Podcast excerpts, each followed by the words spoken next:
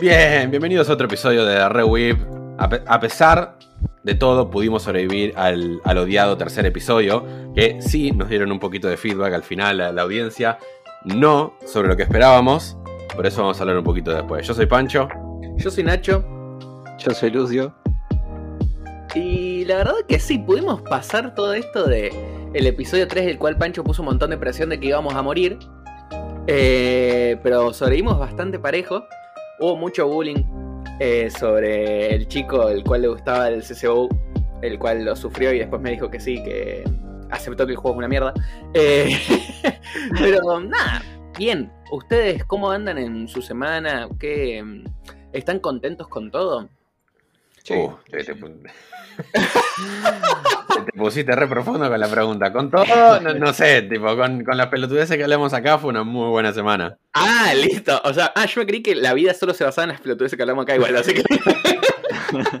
Si tan solo. Si tan solo fuera tan fácil.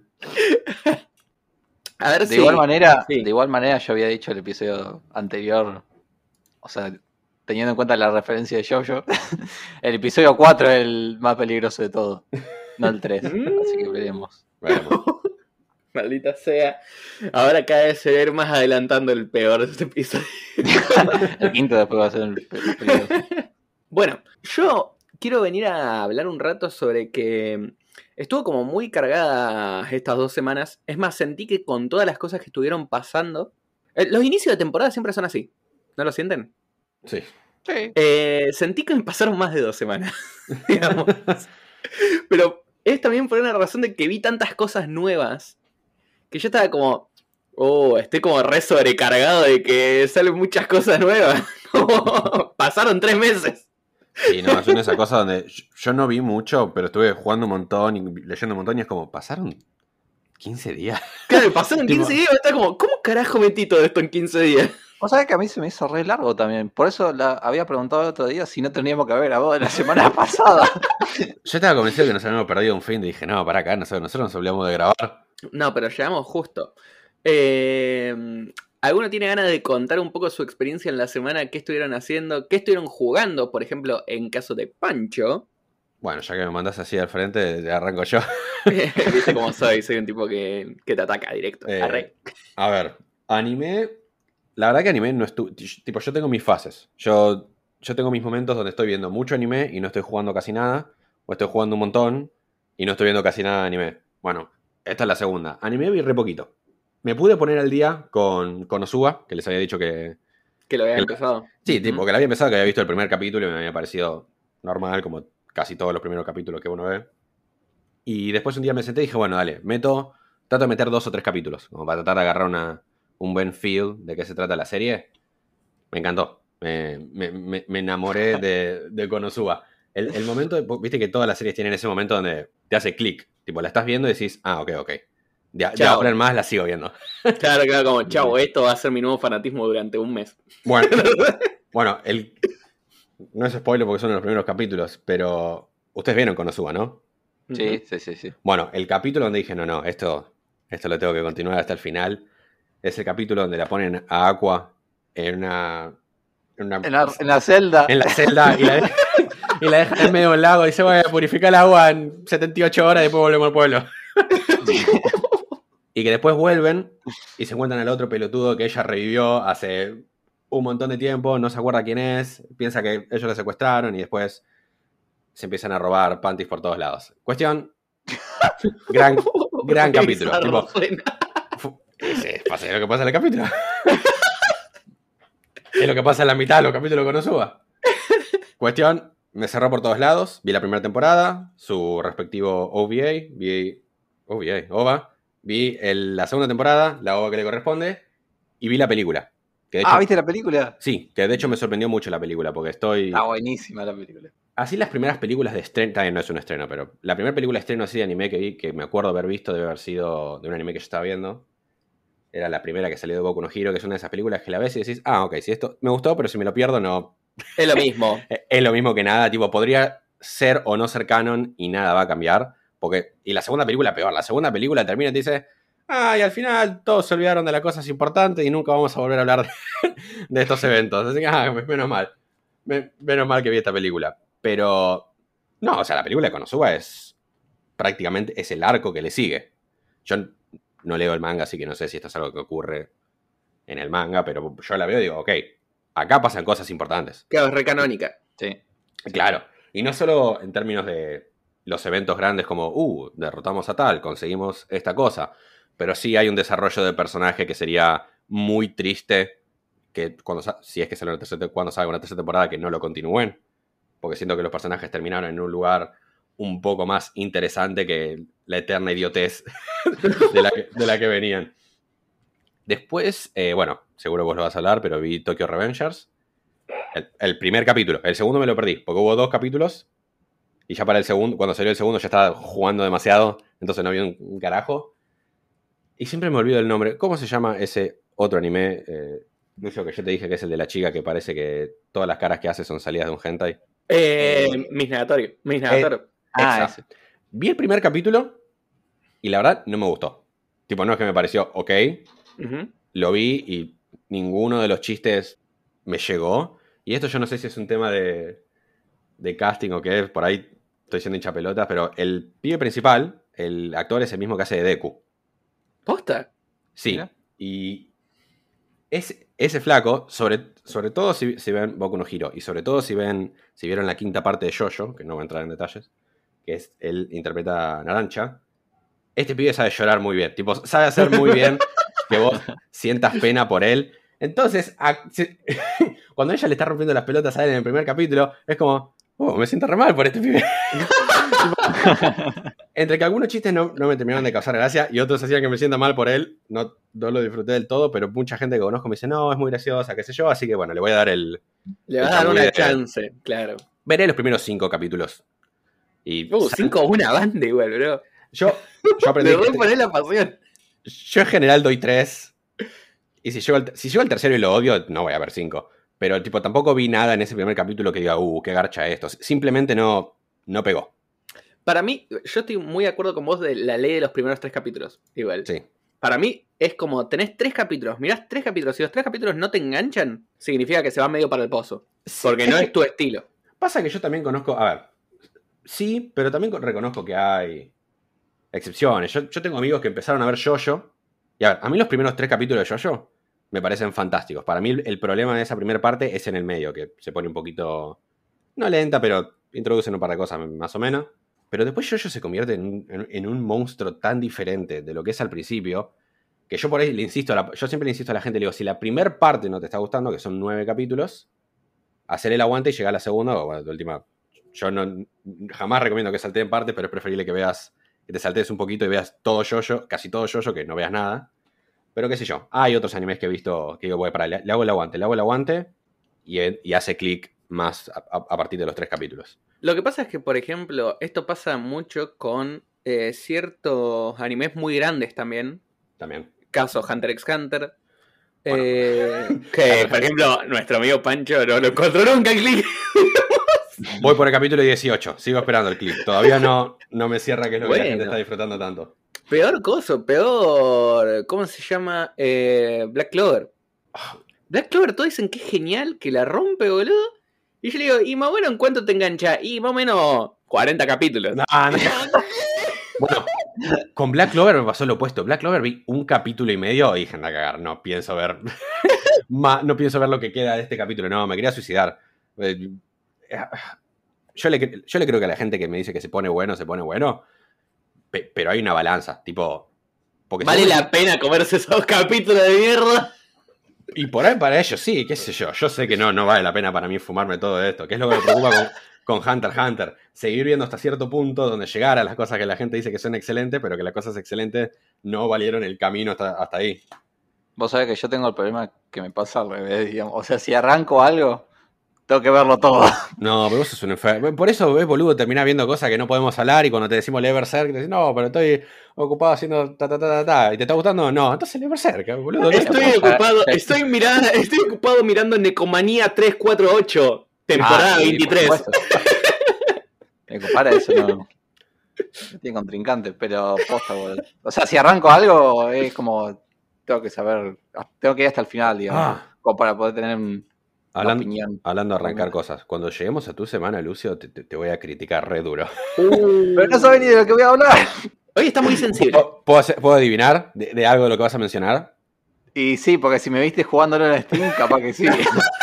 ¿Vas a mencionar que arrancaste el Metal Gear Solid 5? No. Después yo te voy a putear con eso. No, no putear, pero siento que es de las peores decisiones que pudiste haber tomado. Porque siento que es el. De todas las franquicias para empezar más adelante, empezar en el quinto de esa franquicia en particular me parece una decisión horrible. Peor sería que empieces en el 4. El 4 es. Es una estupidez de principio a fin si no le jugaste todo lo que vino antes. Es impenetrable desde cualquier lado que lo mires. El 5 no está tan lejos.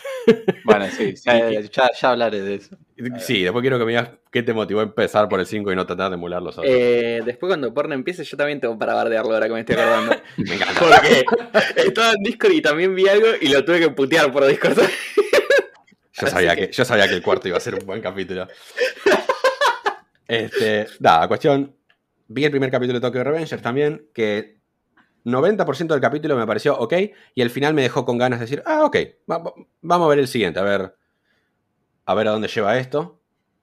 Tampoco me encantó, definitivamente me gustó más que el otro, y después creo que anime no, no vi nada más. Eh, no, no es que colgué un montón de cosas, pero se me empieza a mezclar lo que estoy viendo con lo que estoy leyendo. Sí. Y leer, bueno, a- ahora sí es una semana un poco más larga. Desde que hablamos la última vez, seguí leyendo. La última vez les conté que había empezado a leer Lobby's War. Sí. Ok, Sí. lo seguí leye- leyendo, sigue siendo excelente. Tipo, el manga hasta ahora tiene la combinación perfecta de eventos fuera de orden en relación al anime, cosas que no están en el anime, o sea, cositas nuevas, y ver la versión original de lo que, de lo que habías visto. Y me sigue pasando con Lobby's War lo mismo que pasó con Jojo y con otros, que es que siento que los momentos felices pegan más en el anime, pero los momentos tristes en el manga pegan mucho más duro. Sobre todo Lobby's War que trata con un montón de temas de, soledad. So- Con el personaje Kaguya que por ahí no se puede conectar con los demás o tiene tuvo una vida muy solitaria creciendo. Esos momentos de ella sola en la casa, en el manga que tenés, no sé, una página entera de habitaciones vacías y no hay un sonido que lo acompañe, tipo se siente más desolador que en el anime. No que el anime lo haga mal, simplemente creo que el manga como formato se presta mejor a hacerlo. Después, Spy Family, seguí leyendo. Mm. Eh, voy por el quinto tomo y la verdad que me, me- ese es otro que me, me enamoré casi enseguida. Tipo, el primero, voy por el- la mitad del primer tomo y digo, che, esto es muy bueno, esto apela mucho a mí. Y ya cuando empecé a leer el segundo y el tercero me, me- me estaba cagando de risa con todos los chistes, lo- los momentos regoma me estaban pareciendo regoma en el buen sentido, como, oh, qué ternura esto, que no, qué bien por la familia, que qué sé yo. Ya todo le parecía buenísimo. No, es que sí. Igual, ojo, ¿me parece excelente? Sí. Pero reconozco que es, es un excelente que es excelente para mí. Claro, sí. Siendo que un montón de gente lo va a leer y les va a gustar mucho, pero no esperaría que nadie lo esté disfrutando al nivel que lo estoy disfrutando, que es lo que me pasó con Kobayashi's Dragon Maid en su momento, que yo me, Sí. me enamoré profundamente de la serie, tipo, me, me- me había parecido la mejor cosa que vi en seis meses, y se lo recomiendo a un montón de gente, y todo el mundo lo vio, y a todo el mundo le gustó mucho. Pero nadie estaba al nivel de, de- de estar buscando fondo de pantalla para el celular de, de. No, qué bueno esto. Este, que igual, ahora, concha su madre, el año que, recién el año que viene sale la, la segunda temporada. El dolor de Pancho en este momento es terrible. Eh, Vos sabés que quería hacer un comentario de Spy Family. La gente habla re bien igual de ese manga. Es muy bueno. Habla Muy bueno. demasiado bien de ese manga. Dicen como que es uno de, de los que está más en cancha de estos últimos tiempos. Es que, o sea, ¿ustedes saben más o menos de qué se trata? No. Yo lo había arrancado, creo que te había dicho la otra vez. Me Lo había arrancado para estudiar francés, pero después me dio paja seguirlo porque estaba en francés. ¿Verdad? Entonces dije, en algún momento lo leeré Me normal, en inglés o en español. Me habías dicho eso y el hecho de que lo habías empezado a leer quedó completamente opacado por el hecho de que sabías, aunque sea algo de francés. Y dije, ¿what? Claro, por eso, ¿Sabe pero después francés? dije, no, después dije, quiero disfrutarlo bien a esto, porque parece estar bueno. Entonces dije, mejor no sigo estudiando con este. Claro. Y empezaré en algún momento a leerlo bien, no- normal, tío. Sí, eh, altamente lo, lo recomiendo. Tipo, la, la- la premisa está buena, ¿no? No es. Como la mayoría de las premisas no es lo más inventivo, inventivo del mundo, pero los personajes la terminan de cerrar. El, el protagonista, y sí, es el, es el protagonista, aunque se llame. Va, por ahora, a pesar de llamarse Spy Family, claramente se centra más le da 60-40 con el resto del cast a, a la gente Twilight, que es, uh, super mejor espía del mundo, qué sé yo. Su habilidad particular es disfrazarse de otras personas. Bien. Iba a decir bien Misión Imposible, pero toma un montón de tropes de diferentes franquicias de espías y de acción. Y le dicen, che, importantísima esta misión. Hay este señor terrorista re malo. Necesitamos que te afiances con él y descubras qué movida está haciendo. Pero para hacerlo, tu coartada necesitas tener una mujer y una hija. Y tenés una semana. Entonces él dice, bueno, concha tu madre, medio a las apuradas, el flaco adopta una hija así, va, va a un lugar donde no hay papeleo ni nada y básicamente adopta una nena. Returbio. Sí. Eh, él no sabe que la nena es. Pasó por el automac. Una niña. Básicamente, tipo, cae y dice: eh, ¿Tenés alguno que sepa leer más o menos bien? dice: Sí, esa ya es bastante inteligente. Y se lleva a la nena, que nadie sabe que la nena. eh, los rusos le habían. No sé, no, me quedó claro si los rusos o los alemanes le habían hecho experimentos, entonces ahora puede leer mentes. Y después se engancha con una mina, que ella es una asesina, una asesina a sueldo, también la número uno. Entonces la nena está al tanto de lo que son los dos, pero se hace la boluda y no dice nada para darles una mano a los dos. Y todos están tratando de hacer que su propia misión tenga éxito. Tipo, la flaca tiene una, la nena quiere que la familia más o menos siga junta, pues sabe que si la misión falla, se separan. Y el tipo trata de salvar el planeta. Y, pasa lo que esperas que va a pasar. Tipo, se empiezan a encariñar uno del otro. empiez- Las cosas que le van pasando día a día son una combinación de la cosa espía con ellos, como, Ew, tenemos que hacer que Anya entre a la escuela y le vaya relativamente bien con las materias. Pero la comedia que sacan de todo eso es fantástica. Así que yo le recomendaría a cualquiera que lo lea y lean, sí, qué sé yo, lean un par de capítulos del manga. Y si no te gusta ya, después, ¿cuánto- ¿cuántos? Porque los capítulos de manga son más cortos. ¿Cuánto dicen ustedes que es una buena cantidad de capítulos de manga para leer? Como Para mí, el- el- un, para mí un tomo fácil le entras rápido, digamos. Ponele que un tomo son seis capítulos, siete Claro, capítulos. seis capítulos, siete capítulos, dependiendo de qué tan largos sean. Sí, yo, esa es mi recomendación. Lean entre 6 y 8 capítulos si quieren ser generosos. Si llegás ahí y decís, no, no me está enganchando, sí, yo te diría, no, entonces la podés cortar. No, no creo que el resto de, del manga te vaya a copar. Si lees esos y decís, che, me, me gustó lo que leí, aunque sea que te, sea un conservador, me gustó, seguilo leyendo, porque solamente mejora y mejora con cada personaje que introducen. Tipo, una vez que se sacan bien la, las- la fase introductoria, cuando ya conoces a todos los personajes, se despega por completo. Claro. Después eh, terminé Uzumaki de Junji Ito. Uh, siento que lo estabas leyendo. ¿Y? M- Muy bueno, pero va con, con un paréntesis muy grande, que es que si no tenés otra cosa con que entrecortarlo, se Duro. pone, se pone muy repetitivo. Claro. Porque claramente está hecho para leer un cap, tipo, irlo leyendo, no sé, semana a semana, o ir leyendo capítulos así. Porque tiene. Tiene fórmulas. Tipo, así como, viste, no sé. Hay algunos. Es no serializada. Tipo, cada capítulo, por la mayor parte, es su propio evento raro que ocurre en esta ciudad. Algunos son fascinantes, algunos no tanto, algunos son extrañamente, morbosamente graciosos, y creo que es intencional, pero si lo lees de corrida, llega un momento donde la fórmula te empieza a gastar un poco. Entonces, y además es larguísimo, es, es gordo Uzumaki. Tipo, yo compré el, el tomo único y es un chico grande. The Thick Boy. Claro. Este, así que sí, no sé. Léanlo en paralelo con otra cosa. Uno, también recomiendo que sea algo que les sirva como para limpiar el paladar. Tipo, no, no agarren dos tomos únicos de Junji Ito y, alte- y alternen entre los dos. Agarra algo un poco más liviano y limpiate el paladar con eso. Y cuando quieras un poquito más de, de Uzumaki, volvés y lo lees. Pero me gustó mucho. Tipo, yo lo que quería es descubrir qué es lo que lo hace tan grande a Junji Ito, qué son las cosas que la gente disfrutan de él y poder ver bien el arte del flaco, porque es un fenómeno. Alguna vez había visto un video de ensayo sobre él y explicaban que el tipo por ahí, si hace falta, se toma nueve horas con un solo dibujo. Que es una locura. Dedicar, ni, ni siquiera una página. Sí, un Junji, es como uno de los grandes de, del dibujo de manga. Por eso. Y siento que me dio un montón de cosas para decir, ok, ok. entiendo. Tipo, hubo imágenes que, que me quedé como. Eso, es- eso no es lindo. Y nada, lo recomiendo, pero con ese paréntesis. Después compré y arranqué eh, 20th Century Boys, Uh, que no sé nada. Y a ser honesto, leí tres capítulos y todavía no sé de qué se trata. Lo estoy. n- n- no es una crítica, porque lo estoy disfrutando un montón. Pero de momento están pasando un montón de cosas paralelas. Y todavía ni siquiera sé exactamente cuáles son las reglas del mundo. Porque, por ejemplo, en un momento eluden a que hay un mech en una ciudad. Digo, yo pensé que esto, que, que esto iba a ser un, un drama colegial, que por ahí tenía que ver un poco con música, un poco con crimen, y nada más. tipo, no sé. Y ya está. Tipo, y ahora hay ilusiones a Mex, ilusiones a guerra, y creo que hay un culto también.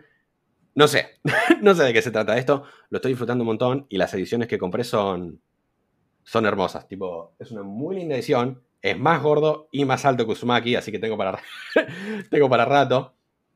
Eh, más que decir que lo empecé, no puedo decir. Tipo, leí tres capítulos y no es que son tres capítulos extra largos, las páginas son grandes, pero son tres capítulos normales.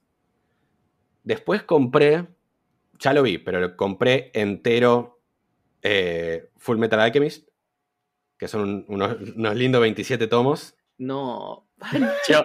Cuando me dijiste, cuando me dijiste hoy lo de eh, fue una semana de muchos gastos, creo que ya estoy entendiendo de dónde vienen todos estos gastos. Y agarrate, porque todavía no te empecé a contar lo que gasté en Steam. No. Eh, ojo, el gasto más grande, definitivamente. Ah, también compré Shumatsu no Valkyrie 4, pero ese es un gasto chiquitito y todavía no lo empecé a leer, así que nada. Sigo, sigo disfrutando Shumatsu no Valkyrie.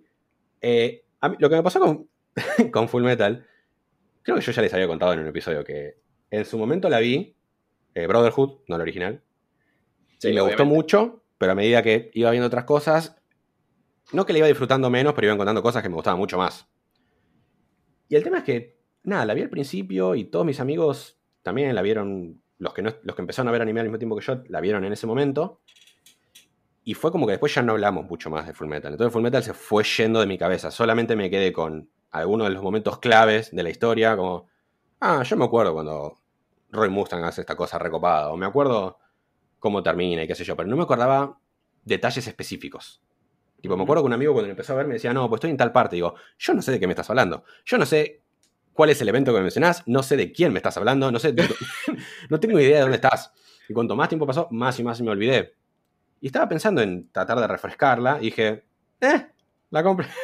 ya que estoy, la compro entera. Y nada, tengo la colección ahí entera y lo estoy usando como... ¿Lo estás Siempre- leyendo?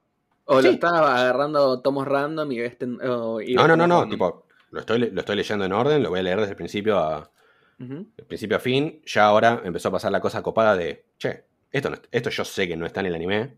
Tipo, creo que el primero o segundo tomo tiene todo un capítulo en un tren, como un robo de tren, que sirve como una introducción de Roy Mustang, que en, en Brotherhood no está. No sé si está en el original. Pero nada, eh, la estoy usando para refrescar. En- dentro de 27 tomos les cuento si cambiaron mis opiniones sobre Full Metal Alchemist. Y creo que eso cubre. Ah, también compré más tomos de Jojo. Pero. pero es, es que, es que está por terminar parte 4 y en unos meses empieza a salir parte 5. Lo que significa que en dos años sale parte 7. y voy a poder tener parte 7 físico. Y parte se, 6, ¿no? se desconoce, se está re desconociendo ya. Está pensando en gastos dentro de dos, de dos años. Ah, la, la última vez que hicimos el podcast, ¿ya habían anunciado Stone Ocean, el anime? Eh, buena pregunta. Me parece que no. Me parece que. Creo, es más, creo que al fin Ah, de semana estaban- siguiente. Estaban, no, anunciaron. no, lo estaban por anunciar. Fue así. Porque me verdad. acuerdo, porque El me evento. dijeron, vos tenés que ver, vos tenés que ver el momento perfecto que iré yo, yo, me dijeron porque cuando salga parte 6, parte 6 es, Sí. eh, va a pasar algo lo cual Ah, es va a verdad. romper el internet. No, me pero me acuerdo, es más, me- no pudo haber sido que Iba a salir el evento. Era Iba así. a salir claro, el al día evento, sí, siguiente iba Sí. a ser el evento. Creo que sí. Era, Ah, por eso. Estaba a unos días de distancia, pero sí. Bueno, cuestión. Buenas noticias para todos los fanáticos de Jojo. Anunciaron por fin, después de tanto tiempo, parte 6. Oh, sí. Y después la internet entera colectivamente, al menos el fandom de Jojo, se enamoró del nuevo Seiyu de Jolene. Compartiendo, dice, no, mirá la historia de esta chica. eh, se convirtió en actriz por Jojo y siempre quiso ser parte de parte 6 y le tocó ser Jolene y qué sé yo. Y su, foto su foto de perfil, antes de que la castearan, es ella haciendo pose de yoyo con el pelo teñido de verde. grande. Está hecho perfecto. Ojalá salga. Fue, fue Tipo, el evento yo no lo vi, porque, o sea, no lo vi en vivo. Y, y, no lo iba a ver en vivo, porque después me enteré que había que pagar 40 dólares para verlo en vivo. Y ni siquiera era un video pregrabado, eran los subtítulos generados por. Sí, eran cualquiera los subtítulos. Eran cualquier pedazo y fue cualquier cosa. Tipo, en un, en un momento no habían traducido algo como en lugar de la familia Joestar. Sí, Joseph. A la familia Joseph. No, peor, era como la plancha Joseph. Tipo, eh, era un momento donde era, era impenetrable los subtítulos de la cosa que estaban traduciendo. Y encima, nada, las cosas copadas eran las los clips que después pueden ver en YouTube. Supongo que esto fue parte de mi semana, así que lo cuento. Que era ver a los porque tenían a todos los actores de Jojo. Todos los actores. A cada Jojo respectivamente su parte. Estaban en el evento. Bien, bien Jojo. Todos sentados en, en tronos. Y había letras que decían Jojo dorada, gigantes en la parte de atrás. y a todos les hicieron hacer lecturas de partes famosas de sus partes en vivo. Que siempre son divertidas para ver. Eh, lo pueden ver al actor de, de Joseph gritarse el alma, no, no, no lo voy a spoilear, pero en, la mansión de Wamu, eh, y escupiendo el micrófono de arriba abajo. Eh, mi única decepción de las que leyeron es que le dieron para mí a Daisuke Ono, que es el actor de Yotaro, que es el yo más prevalente porque está en un montón de partes. Para mí le dieron un re mal momento para, para leer. ¿Cuál le dieron?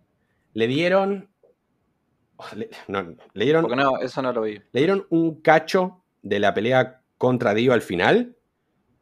Pero le dieron una parte donde casi todo lo habla Dio. Y el actor Dio no estaba. Tipo, no, es que le, estaban leyendo entre los dos. Nada, siento que le podrían haber dado mejores momentos de, de Shotaro para dar, pero no importa. Y al, final de todo, cuando introducen al nuevo miembro de la, de la familia Joestar, la siguiente persona en llevar el legado de las letras de Jojo se parten a la mitad y sale la chica, qué sé yo, hola, bienvenida.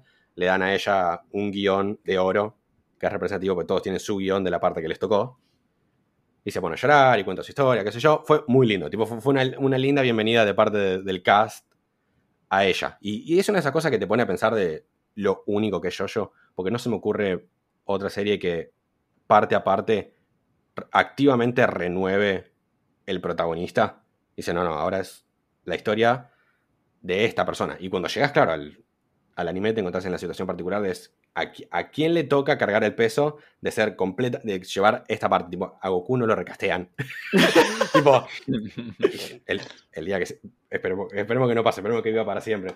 Pero el día que esa señora se muera, yo no sé qué carajo van a hacer con, con el anime de Dragon Ball.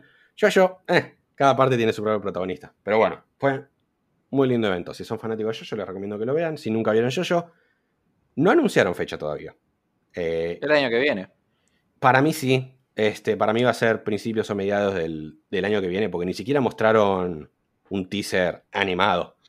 Tipo, el, teaser que mostraron eran imágenes de los previos yoyos con la musiquita de Yotaro. Y al final mostraron un key art de Jolene, como para mostrar, este va a ser el diseño base de Jolene y se escuchó la frase característica de, ella, hecha por la nueva Seiyu. Si no tenían un teaser para mostrarme, deben estar temprano en producción.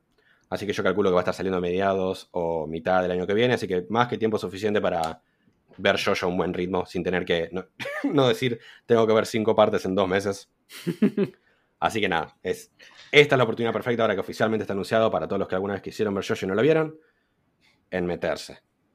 Les recomiendo que no lo hagan. Yo lo hice y no terminé bien. Yo, les, recomiendo mucho que lo hagan. es el culto más divertido al que se van a unir. Háganlo, con tiempo. Lento. De a poquito, claro, de a poquito. Disfruten cada poquito que van viendo, porque cuando se, quedan sin anime y después cuando se quedan sin manga es un momento duro. yo estoy saboreando parte 8. Boludo, eh, yo es la primera vez, digamos, que estoy ahora eh, digamos, leyendo un manga y esperando a que salga la parte siguiente eh, que esté disponible. Y de febrero que salió la última parte de parte 8 y todavía no salió la, siguiente parte y generalmente salían cada un mes. Hay un fan de Berserk re caliente puteándote bueno, sí, sí, Por eso dije la primera vez. Eh, yo todavía no estoy al día con parte 8, pero, o sea, te, entiendo porque a mí me está pasando con los físicos. Porque, a ver, yo, yo podría ponerme ahora online y leer, no sé, Chainsaw Man, que Chainsaw Man se reatrasaron con la entrega y yo había leído los primeros tres, todavía no salió el cuarto. Y están atrasados y sigo esperando que salga el cuarto, así que lo, hasta cierto punto te entiendo. Pues sí, técnicamente lo puedo leer online, pero no quiero. Mira, acá estoy viendo. En 2020, todos los meses salieron uno. O sea, generalmente era o el día 18 o el día 19. Y el último que salió fue en febrero 18 este año. Y hasta ahora no hay nada. Dos meses ahí. pasaron tranqui. Qué sé yo, por ahí está cerca del final y se está, de parte 8 se está tomando un break, ponele. Un cafecito. Sí. como nunca leí yo yo mes a mes tipo, sin que haya algo próximo para ver o leer, yo no sé si Araki es de tomarse breaks en medio de las partes. Así que no te sabría decir si es como, uh, che, mira, e-, esto pasa siempre, o es la primera vez que se toma un break. Ten, ten, ten. no sé. Debe estar jugando en el Copara. Ya esperemos, claro, esperemos que. Ya en algún momento lo va a terminar. Hasta ahora no viene fallando con eso. Tipo, lo más probable es que termine parte 8 y si, no sé, le agarra paja, no, no va a empezar otra parte y dejarla en hiatus, va, va a dejar ahí. Que tampoco sabemos si va a haber una parte 9 de Jojo. Tranquilamente parte 8 podría ser la última parte. Uh, veremos. La tiró. Veremos. Este, bueno, eso fue manga y anime. Y después. me causa gracia que siempre de alguna manera terminamos hablando de Jojo. Sí, sí. Es que Jojo en todos los capítulos. Es, que Jojo es, es, el centro de la vida, tipo, está, todos los caminos llevan a Roma, bueno, todos los caminos llevan a Jojo, es así. E, eventualmente a, a esto vamos a volver. Este, después Steam fue también una semana interesante. Uh. Va, antes de eso, hago el plug chiquitito. Eh, en mi canal de YouTube empecé, terminé God Lo disfruté un montón ese juego. Ahora lo estoy jugando yo personalmente en mi propio tiempo para, para disfrutarlo más. Para disfrutarlo más y sin tener que concentrarme en jugar y hablar al mismo tiempo, que es mucho más difícil de lo que alguna vez pensé. y empecé el, un Let's Play del Resident Evil 4 y un Let's Play del Max Payne 3 en Panchosari en YouTube, que en retrospectiva fue una re mala idea empezar un Let's Play del Resident Evil 4, porque significa que voy a estar como por el tercer, tercer video cuando salga el Resident Evil 8, que tendría que haber honestamente esperado y hacer algo sobre eso, pero nada, disfrutaré el Resident Evil 8 en mi propio tiempo. Y ¿Puede ser que haya anunciado que va a salir una versión VR del 4 ahora? Sí, y me dieron ganas de partir el monitor de una patada. Me imaginé, cuando lo vi, me imaginé. Porque yo, yo tengo un headset en realidad virtual, yo tengo el Oculus Rift S. Y Oculus, o no sé si echar la culpa a Oculus o a Facebook, el soporte de este headset lo tienen reabandonado, porque lo sacaron al mismo tiempo que el Quest, el primer Quest, y el Quest fue el éxito que no esperaban. Entonces le metieron un montón de support a ese, le sacaron dongle, sacaron el Quest 2, que vendió un montón. Y ahora, el, a pesar de que es todo bajo el techo de ellos, a pesar de que son. de que el hardware es prácticamente el mismo, eh, al, mismo nivel, no que es exactamente lo mismo, pues son dos GS diferentes. El Resident Evil 4 en realidad virtual, por ahora es, va a ser un exclusivo del Quest 2. O sea que si incluso fuiste una de las personas que apoyó el Quest 1, anda la concha de tu madre, no lo vas a poder jugar. F. Esperemos que sea. Si es un exclusivo de tiempo, no me molesta. Entiendo, tenés tus IPs, querés empujar un sistema primero, listo, te, lo te, lo dejo pasar. Pero esperemos que en algún momento salga. O sea, tengo tu headset. estoy en el ecosistema de Oculus. sería, sería muy choto que me caguen así, pero bueno. Sí, anunciar como el meme ese, let me in, let me in. así, que, así que nada, eh, veremos qué pasa con eso. Gracias, gracias por hacerme acordar. este, nada, ese es del canal. Vayan a ver eso. Ah, bueno, en dos semanas estaré jugando el Resident Evil 8, después les cuento qué onda. Y después empecé a jugar tres cosas nuevas. Empecé a jugar el Titanfall 2, que hace tiempo que lo quería jugar y Steam tiró, estaba esperando que hubiera una buena oferta, pues las últimas ofertas que enganchaba eran como 20%, 30%. Es como, no está mal, estoy esperando la, la clásica oferta de Steam, y la semana pasada estaba el 75% de descuento, y dije, listo. Eh, esta es la razón por la cual tenemos Steam, por la cual esperamos. Eh, muy bueno. No lo terminé hasta ahora, el juego. Voy por la mitad de la campaña. Hasta ahora excelente la campaña, que es la razón por la cual lo quería empezar a jugar, porque había visto un Let's Play hace tiempo y la verdad que me había divertido muchísimo viendo el Let's Play. Y dije, che, esto se ve divertido, esto lo quiero jugar. Hasta ahora no me decepcionó. Eh, sobre todo el nivel Effect and Cost, que si e, ese es el nivel por el cual la gente juega este juego, tampoco decepcionó. Sí me sorprendió el multijugador. Pues la, sí, la gente decía que era excelente, pero era la parte que menos me interesaba. Y creo que terminé jugando por ahí un poco más al multijugador que a la campaña. Es muy divertido, sigue teniendo una comunidad muy activa y el online hasta ahora, salvo una partida que tuve lag, el resto impecable. Hasta ahora lo vengo disfrutando mucho. Después, pregunta. ¿Alguno está, conoce lo que es el Portal Reloaded? No. No. ¿Escucharon algo, nada? No. No. Ok, bien. Esto va para ustedes y para todos los que estén escuchando, no se lo pierdan. Obviamente, Portal 1, Portal 2, juegos clásicos. Geniales. El 1, de hecho, lo tengo pendiente, pero el 2 es uno de mis juegos favoritos de todos los tiempos. Lo he jugado un montón de veces, casi toda la Amo ese juego. Amo el Portal 2 con, con mucha pasión. Obviamente, es, esos juegos están abandonadísimos. Jaja, chiste, nunca saca el 3, pero bueno, sí, es verdad, nunca sacan 3 de nada, no hay un 3 del Portal. Cuestión, eh, Portal 2 se la viene bancando desde entonces con un montón de soporte de la comunidad, haciendo chambers aparte, tipo, el Portal 2 tiene un editor de chambers para que la gente pueda hacer sus propias recámaras, hacer desafíos, y por suerte eso se sigue pudiendo hacer. Bueno, hicieron un mod que se llama Portal Reloaded, pero que no es eh, una extensión del 2 en el sentido que te metes y jugás un set de niveles.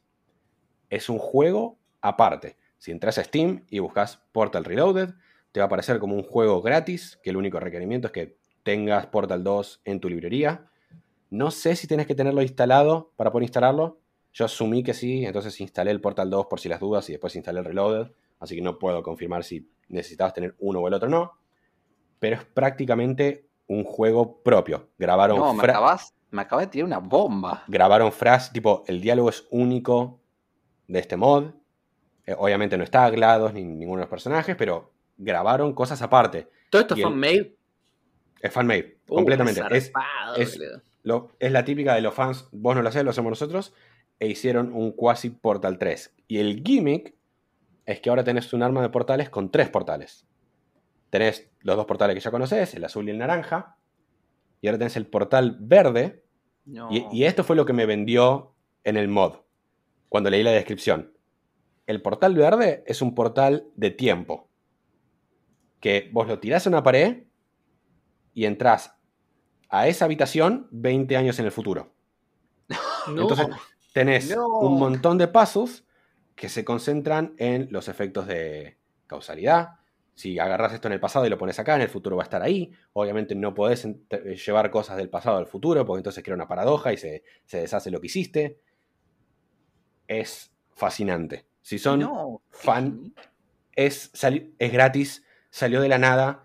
Estuvo, creo que estuvo en el. Yo lo vi porque hay unos videos que yo sigo que se llaman Before You Buy, donde te dicen, che, estas son primeras impresiones de este juego, les decimos si para nosotros vale la pena comprarlo o qué onda. Y es como una mini review del juego. Y lo vi ahí y el flaco decía, mire, nosotros lo jugamos, tipo, esto no lo compras, obviamente es gratis, pero le queríamos dar el spotlight a esto porque estuvo arriba en los charts de Steam de más jugado yo, no vi ningún, salvo eso, yo no vi un solo video de YouTube que estuviera hablando de esto. Y usted, que están con el oído ahí bastante pegado a qué cosas salen y qué cosas no, tampoco se enteraron. Le pregunté a un amigo mío que es fanático de Portal, él no sabía tampoco. Así que nada, si, les gusta el Portal y tienen el 2, o sea, si no tienen el 2, compren el 2. tipo, es en general está como 50 pesos cuando está de oferta es una de las mejores experiencias que van a tener. Salvo que no te gusten los juegos de puzzles. Si ya lo tienen, tienen un quasi Portal 3 ahí esperando a ser jugado. Yo jugué básicamente las primeras recámaras, como para ver qué onda, y ya, tuve lo que yo defino como la experiencia Portal, que es como entras en una recámara y te sentís como un tarado porque no sabes qué hacer, y estás ahí como 10 minutos y dices, ah, qué pelotudo, tengo que hacer esto. Y lo haces y era una boludez, y el juego te dice, ah, resolviste, resolviste el paso. Y te sentís como Galaxy Brain expandido.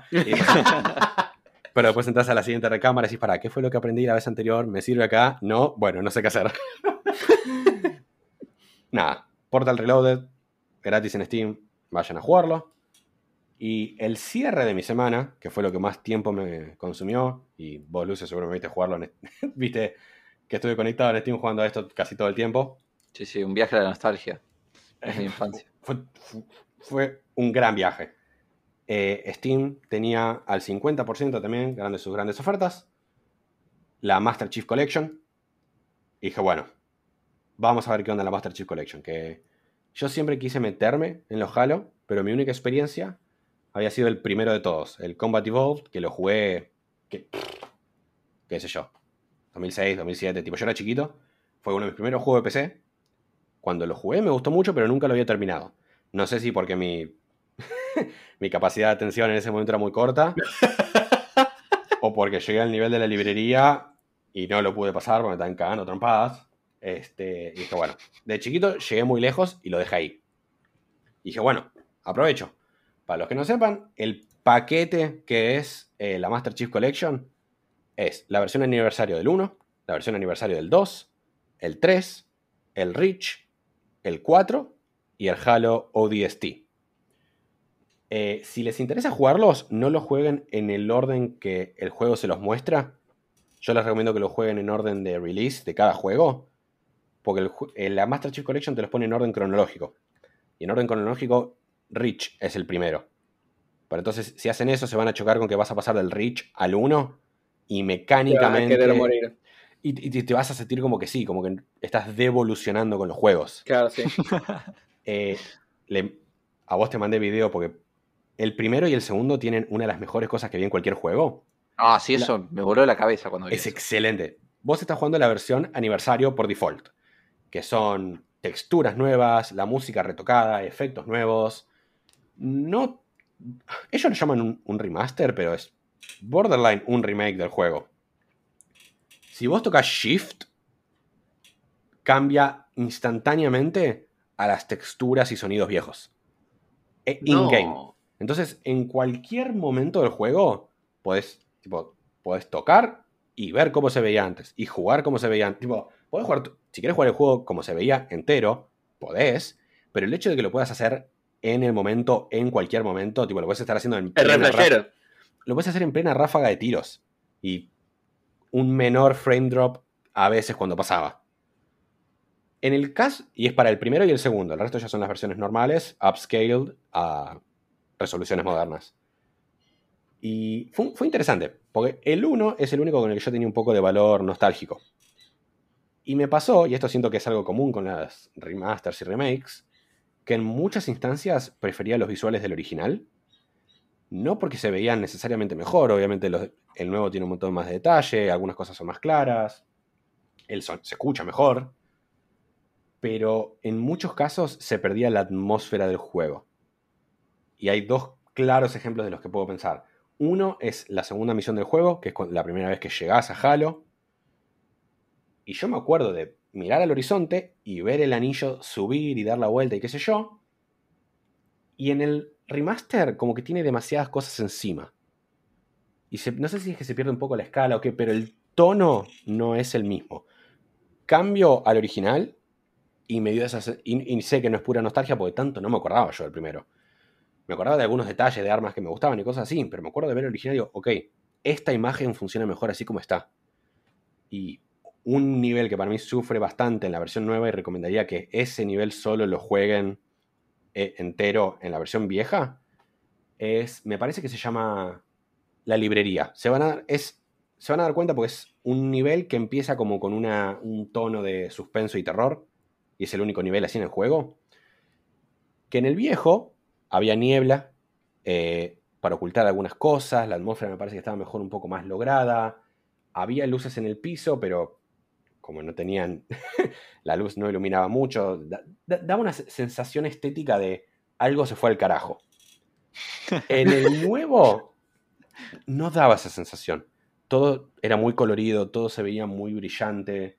Incluso el enemigo que introducen en esa parte me gustaba mucho más el diseño.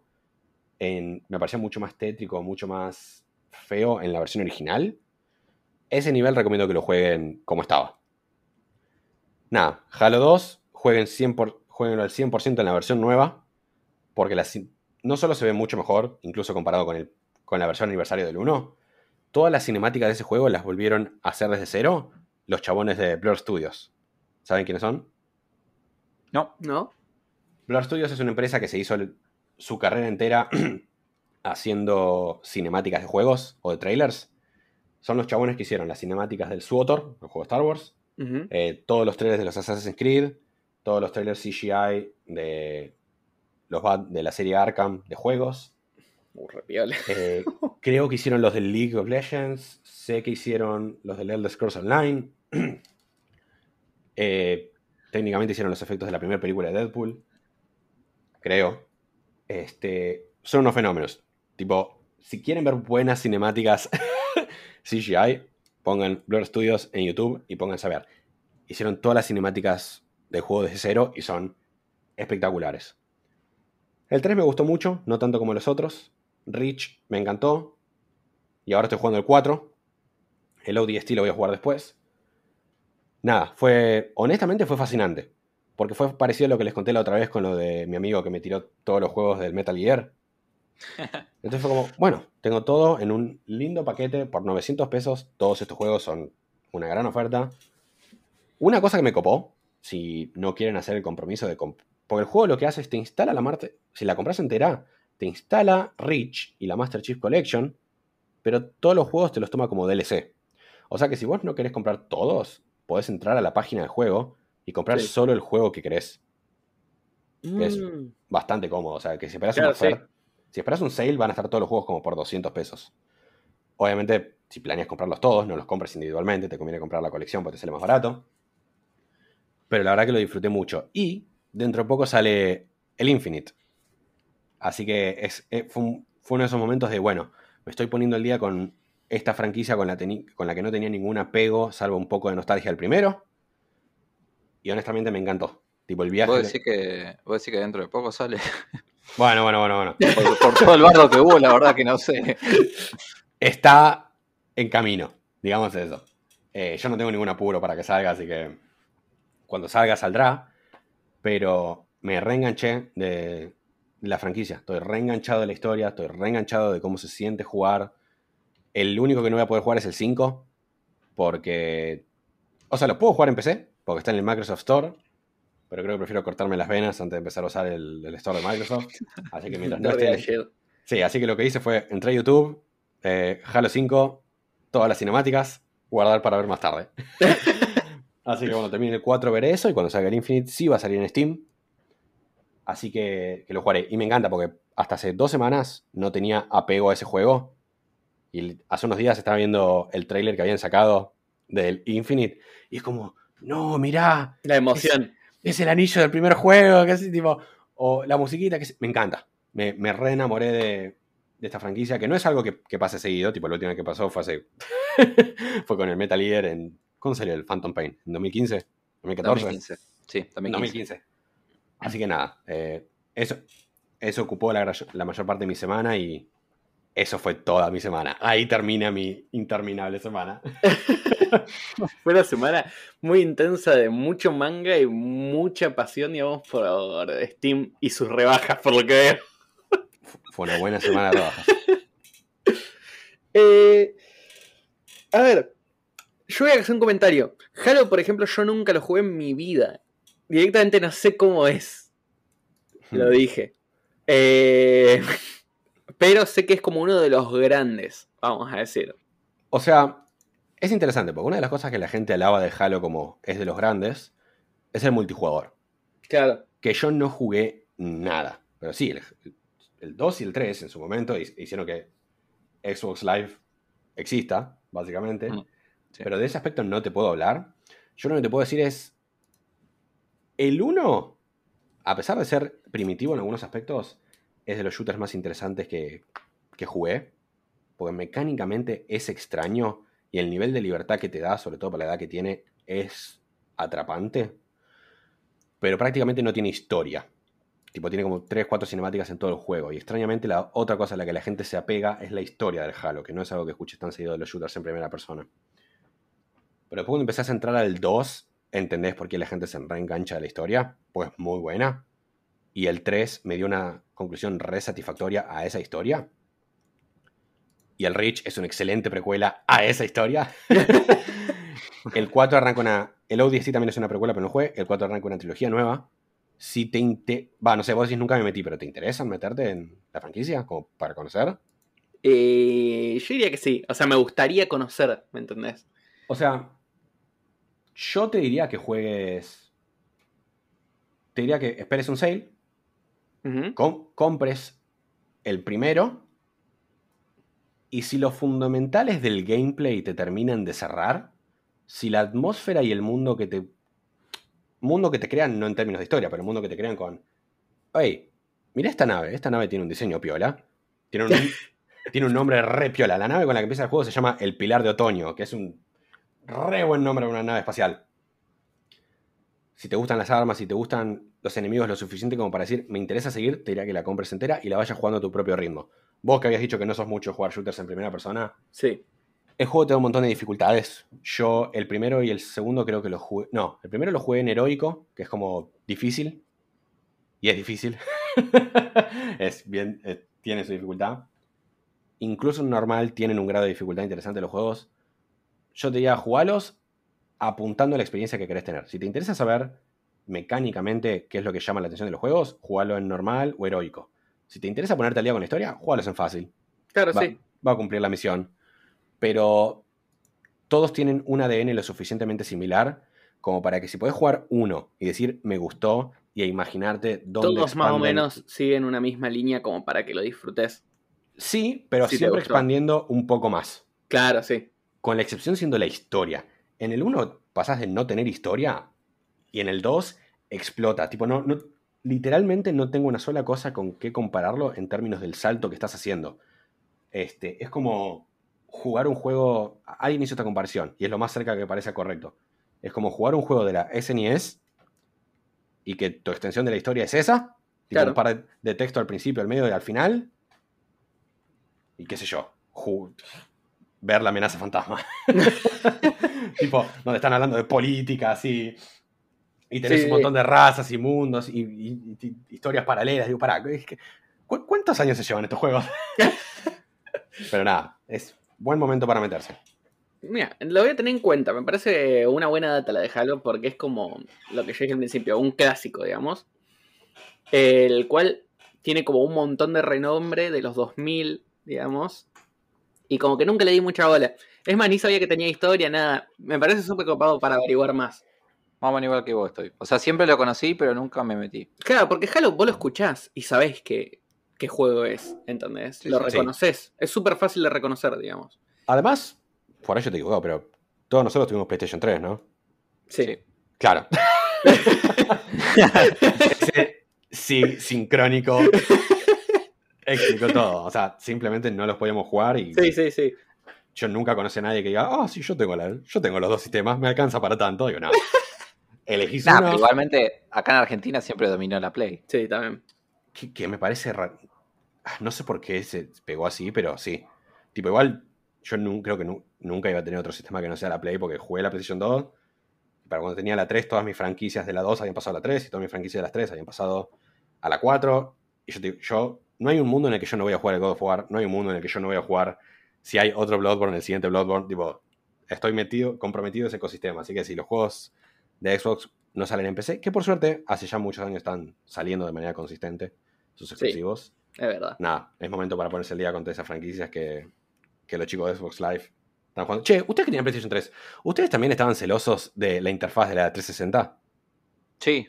Dios, qué garcha. Mira, eh, a ver, PlayStation 3, lo único bueno que tiene es la Play, Pero claro. todo me una verga, El, el, layout del menú me gustaba mucho. El menú de la PlayStation 3, cómo está organizado, me sigue gustando mucho. Pero yo me acuerdo de ver videos. Había un youtuber que yo veía que llamaba Outconsumer. Sí. Y el flaco hacía una cosa donde eh, en, los, días de Call of Duty, estas eran palabras que todavía encontrabas en los títulos, eh, tenía una serie que llamaba Cazador de Campers o algo así. Ah, creo que lo vi, donde algo similar. Buscaba un camper en el Black Ops, se le ponía atrás, abría el Messenger de Xbox Live y les mandaba un mensaje diciendo, che, date vuelta. Cuando se daban vuelta, les tiraba un tomahawk en la cabeza. si vos querías hacer eso en PlayStation 3, con lo que tardaban en abrir. No, una hora. Hasta mandar mensaje, ya terminó la partida. Te, echaba por inactividad. claro. Era imposible. Yo me acuerdo, ¿cómo puede ser que esta gente pueda abrir el menú así nomás y cerrarlo? Era una locura.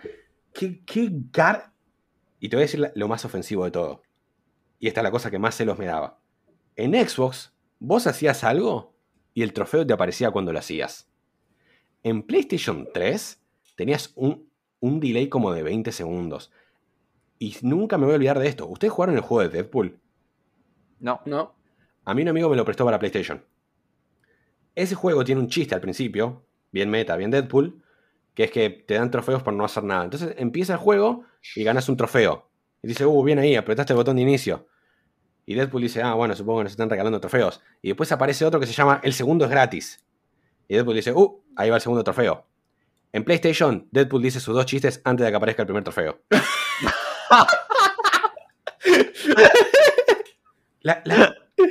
¿qué, máquina del orto?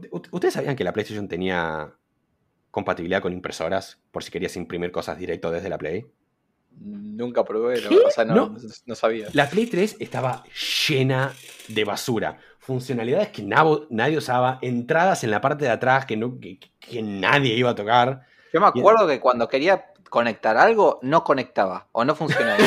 Yo me acuerdo que si quería conectar un, micrófono o un parlante o, no sé, alguna, algún otro dispositivo, no conectaba, no lo podías, no lo podías uh, Me hiciste acordar a, a una historia de guerra, tipo a, mi flashback de Vietnam con la PlayStation 3. Mi, primer juego de PlayStation 3 fue el God of War 3. Que yo la Play 3 la tuve re tarde, la tuve como 5 años, puede que 6, 4 años puede que sea el sistema. Y para entonces el God of War ya lo había visto en YouTube. Cuestión, mi televisor no era HD. O sea que todo lo que estaba jugando en la PlayStation 4, 3, eh, en bus sin, HDMI, ¿qué era? ¿480? ¿La resolución? Y ponerle, sí, sí. Ok. Cuestión, nada me acuerdo que un día mis viejos se fueron y dije, ¡Ew! La tele del comedor es HD. La puedo pasar ahí. Cuestión que la paso, conecto el HDMI y no se ve nada. ah, porque sí. Qué raro, se debería ver. Un sistema decente te va a preguntar, Eu, detectamos esta nueva entrada. ¿Te gustaría cambiar a esto? Le decís que sí, te muestra lo nuevo y te da 30 segundos para decir, así se ve bajo esta, esta nueva entrada. ¿Te gustaría mantener estos settings? Típico. Así funciona un, un, sistema normal. Casi todos los sistemas. Casi todos los sistemas funcionan así. No la PlayStation 3. La PlayStation 3 vos la conectás y queda en negro. Tienes que conectar los dos. No, no funcionaba conectar los dos. Entonces lo que tuve que hacer es llevar la Play de nuevo a mi pieza, anotarme en un papel cuántos movimientos eran en el menú desde Start para llegar a los settings y cambiar a HDMI. No, boludo. Pero es lo que te digo, o sea, yo si tenía que hacer eso tenía que conectar al, digamos, al televisor nuevo, sí. el AB y el HDMI. Entonces, desde el AB, decir, quiero pasarlo al HDMI y después pasar al HDMI. Y por ahí vos eres más inteligente que yo, ¿qué crees que te diga? En vez Pancho hizo todo. bueno, acá estamos viendo por qué a Pancho les gustan los juegos de puzzles y los juegos de muchas mecánicas, porque como ven, o sea, el Rubil puta, en vez de conectar las dos cosas nada más, agarré y como, voy a anotar un papel todos los movimientos. Me acabas de volar la cabeza. Hasta el día de hoy jamás se me ocurrió que podía tener conectadas dos entradas a un solo, a, un solo display.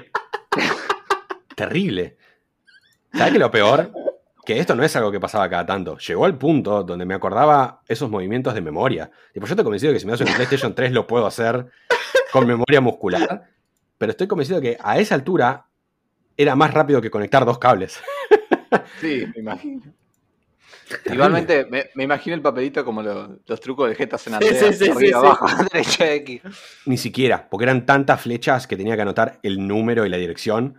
Entonces eran como 8 derecha, claro, sí. Claro, 7 a la izquierda, 26 abajo, 1, 3 a la derecha, sí, no, sí, no, y ahí te aparecía el cartelito. Así que podías conectar dos displays. Mirá. En este momento el cerebro de Pancho está explotando. Eh. ¿Esto sabes cómo es? Esto es como cuando superás un nivel de un juego sin saber cómo lo hiciste, pero lo hiciste de una manera que te salió vos. Ya está, punto. No le busqué la vuelta. no le busqué la vuelta porque no hay forma, ya está. Ya lo hiciste. Claro. Y cuando aprendiste estás como. Ah. No entendí nada, pero. Es algo similar. Qué loco. Bueno, yo voy a contar rapidito mm, que durante mm, estos 15 días que tuve fue muy intenso que miré muchas cosas nuevas. Como dije al principio, que los 15 días se me pasaron como muy rápido. Muy rápido, muy lento, digamos, por todas las cosas nuevas, ¿sí? Voy a empezar con algo que, que nada, que estoy muy contento, que es que salió la temporada final de Fruit Baskets, que eh, yo acá tengo un, eh, un, Google Documents con cosas escritas como para recordar, ¿sí? Y tengo Fruit Basket, The Final, una belleza, ¿cómo te quiero Toru?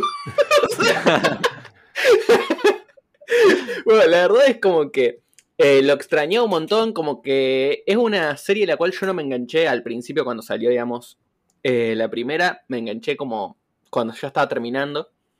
Y la empecé a ver y dije, qué locura. Esto es muy bueno.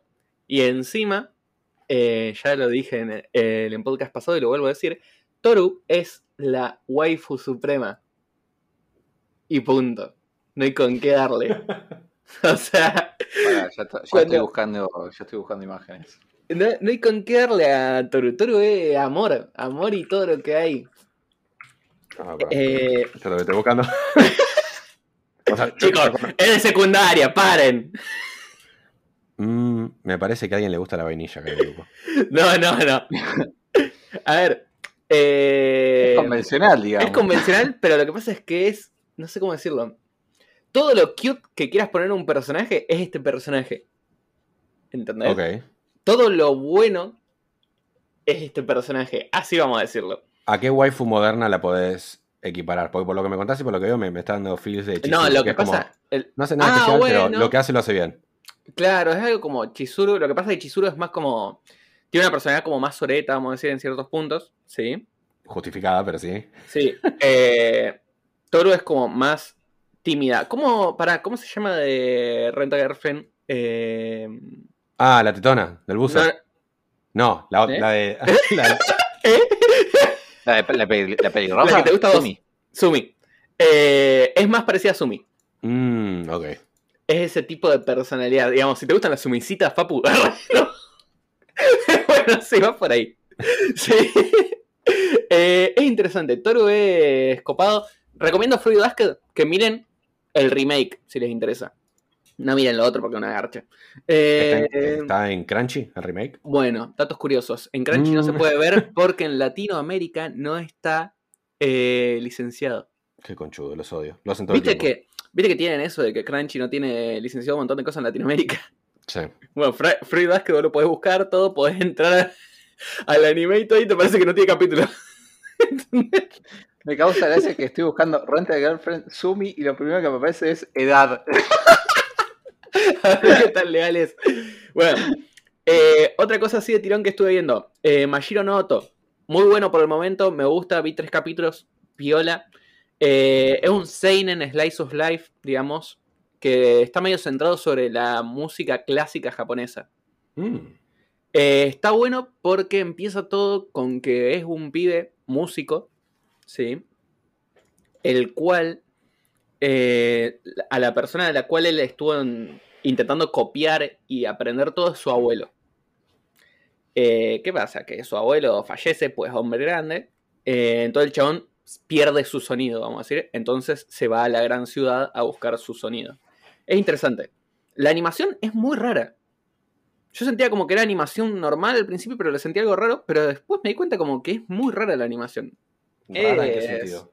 Extraña. No es como la convencional, todo bien redondeado, lindo. ¿Sí? Es como más sucia. Ok. Eh, acá vengo para tu amigo Pancho. ¿Sí? Eh, miré el primer capítulo de Shaman King. Ok. Eh, acá vengo con algo que. El empecho. Típico primer capítulo de Classic Shonen. Pero mal. Y sentí una nostalgia. Pero mal, boludo. Sentí esa nostalgia de ver, por ejemplo, Bleach, Naruto. Eh, toda esa onda. eh, que me re, como que me retocó, ¿me entendés? Como, Ew, ¿hace cuánto que no veo algo como...? Porque esto es... Yo siento que, por ejemplo, los shonen que están ahora, actualmente, eh, no tienen nada que ver con los shonen eh, anteriores. No sé si ustedes lo sienten. o sea, sí y no. Tiene sus cosas, digamos, pero los, vamos a decir, los grandes de antes eran muy similares entre ellos. Sí, el tema es que, o sea, la, fórmula sigue estando. Claro, sí. Pero, o sea, pues sí, reconozco que tienen un feel diferente. No me parece necesariamente un negativo. no, no, no, a mí tampoco igual. Yo, yo en general tengo mucho problema con la glorificación de, de muchos de los shonen clásicos, porque es como, ¿y pero cuándo fue la última vez que lo volviste a ver? ¿Cuántas cosas te, te, las acordás? Es que eso, eso es verdad. A mí me parece como que el shonen clásico ya está medio muerto, digamos. Eh, pero está bueno retomar algo del shonen clásico para verlo. En este caso, Shaman King me parece bien. ¿Por qué? Porque su animación es nueva. Sí. Su animación es eh, hermosa actualmente. Eh, y tiene esa nostalgia de los viejos shonens. ¿Cómo va a seguir? No tengo ni idea. ¿Cuántos capítulos van a ser? Tampoco tengo ni idea. Eh, lo voy a ver. Seguramente lo vea tranquilamente y vea algunos capítulos como para decir, wow. Shaman King. Pero tranquilo. Wow, wow. Te convertiste en Owen Wilson por Wow. Eh, después vi Koikimo. Eh, caí en esta, no sé por qué. Comedia romántica eh, la cual me cagué de risa con los tres primeros capítulos porque el protagonista me parece genial, perfecto. Es una comedia romántica, digamos, eh, basada en que el protagonista es un chabón de unos veintipico de años, 26 años, 25 años tendrá, sí. Vamos a hacerlo más leal, 27 años tendrá, sí. El cual eh, todas las mujeres siempre lo amaron, porque el chabón es como re pretty face, digamos. Entonces es como conquistador. Y pasa que una amiga de la hermana, la cual está en su último año de secundaria, el chaval le dice como, uy, gracias por ayudarme, ¿querés que te dé un besito, linda? Y la mina como que hace el típico comentario corte, mmm, qué asco. Sí. Y el chabón cae como enamorado de la mina. Y es todo un proceso en el cual la mina lo odia y él la ama, digamos, y como él la corre atrás. Muy llamativo. Está muy bueno eh, el estilo de comedia. Lo disfruté. Igual es como pasatiempo, creo yo. Ok. Eh, Boku no Hiro. ¿Alguien está mirando Boku no Hiro? Eh, vi los primeros dos y colgué. La estoy viendo. Tipo, me tengo, este, este fin de semana me pongo el día con, todos los que me perdí. Pero sí, la, empecé. Bueno, yo, no empecé. igual yo me siento medio como vos, Pancho. Yo vi todos los capítulos, estoy al día actualmente, pero siento un cómo extrañaba a Boku no Hiro. Porque lo extrañaba, viste, como esa sensación de, oh, quiero que salga Boku no Hiro. Pero medio me. O sea, los primeros tres capítulos por ahora mm, no demostraron nada loco, nada. No, o sea, concuerdo. Sí, sí mostraron algunas cosas que es como, ah, me interesa ver a dónde van con esto. Tipo, todavía no hay nada interesante, hay solamente el potencial de interesante. Claro, sí, creo que ya sabemos de qué estamos hablando, estamos hablando de un personaje en particular, ¿o no? Eh, de dos personajes. Tipo, sí, sí, sí. Sin entrar en mucho detalle, me interesa lo que están seteando con el One for All. Sí, totalmente. A, dónde va esto? Pero sí, el, el chick no, no es nuevo, técnicamente. Pero el personaje que están reintroduciendo y la relación que le están planteando que tiene con uno de los profesores. eso es lo que más. Sí, sí, sí. Me interesa. Es muy llamativo. Sí, es muy llamativo. Claro, todavía no, hicieron nada. Claro, es como que está muy. Mm, desde el principio. Como muy lento. Tranqui por el momento. Sí. Eh, acá se viene mi joyita. la oh. cual tengo escrito algo buenísimo. La cual tengo escrito algo que es una maravilla. Tengo Tokyo Rangers. Sí, sí, sí, señora. Y al lado tengo Pancho, me llega a decirme y te pego. bueno, eh, me miré el primer capítulo. Apenas lo miré casi me muero. Sentí toda esa sensación de ¡Ah! ¿Cómo me está llegando acá el pecho todo lo que leí en el manga en este momento? Así. y fui. y yo re emocionado fui y puse en el grupo, hola chicos, miré el primer capítulo de Tokyo Revengers, tengo una nostalgia bárbara. Ah, los amo, ¿sí? Punto. Pancho, me contestó, Pancho agarré me contestó. Ah, sí, yo lo vi, pero me. yo la concha de tu madre, Pancho. Primero, sos un mentiroso. no, no, dijiste eso en el grupo. Bueno, dije algo muy parecido. Lo vendiste mucho más, cosas estaban erectas, tipo, fue un, nivel de emoción sin precedente. Yo, dije, yo dije lo mismo que dije hoy, dije, me pareció me, pero me copó el final, me interesa ver el siguiente. Bueno, cuestión que hoy salió el tercero, lo tengo que ver. Ah, sale. Eh, salen los sábados. Linda fecha. Linda fecha. Eh, la verdad que el primer capítulo, yo es lo que te dije en ese momento.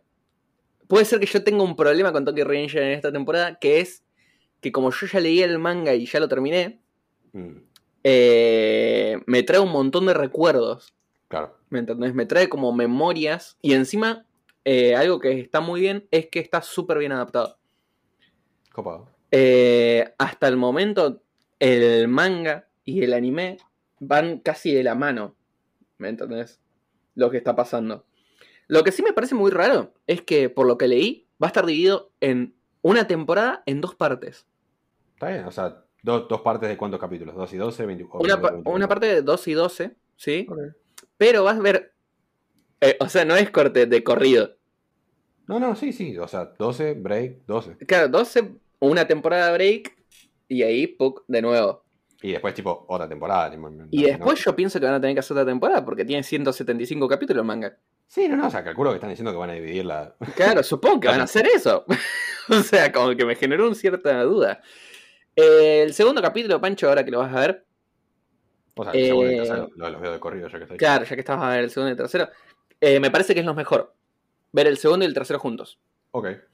Eh, si tenés tiempo, hacelo. Me parece como que van muy de la mano los dos capítulos. Ahora sí, ¿qué tengo que ver que no vi de esta temporada? Nada, Toro, no lo leí, no lo vi.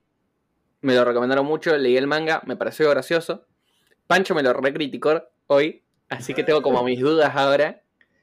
Eh, porque el personaje del manga sí te hace tener lástima, pero no te hace tener tanta lástima. O sea, y ni siquiera diría que es lástima en el buen sentido, es como. Lástima como, sí, me siento mal por vos, pero dale, pelotudo. O sea, Ponete la pila, gacho. Solo te puedo, solo te puedo poner tan, te puedo sentir tanta lástima. Igual es comedia. No, claro, sí. Lo, que por ahí a mí no, no, no me sí, pero es, en el hueso de la risa. No, pero aparte es una comedia medio rara. Sí. La es una comedia medio como que te tiene que gustar ese tipo de comedia. Eh, después tengo anotado To Your Eternity. ¿Alguien estuvo escuchando?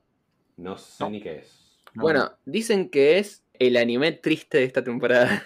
No. y dicen que es triste, triste, triste. y que está muy bueno. Eh, lo quería ver porque vi como un mini trailer, digamos, y vi que la animación estaba muy bien y dije, voy a pegarle un ojo, parece súper llamativo. Y después de una de estas dos semanas, vi que la gente está hablando muy bien del anime. Así que lo tengo anotado. Por las dudas, ustedes, si lo quieren chequear, mírenlo. Se llama To Your Eternity. Sí, puede ser que se llame Fumetsu no Anata. Fumetsu no Anata, eh, ah. en japonés. Y nada, como que está muy llamativa.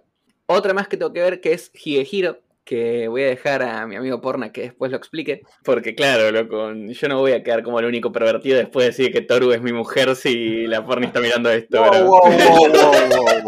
¿Qué está pasando aquí? Pero acá les vengo con una bomba que los quiero escuchar gritar. ¿Sí? Que es que empecé yoyos. ¡Vamos! Ya tenemos los siguientes seis meses de podcast. Eh... Eh, empecé yo, yo, mi opinión. Por el momento, Jonathan me parece un pelotudo.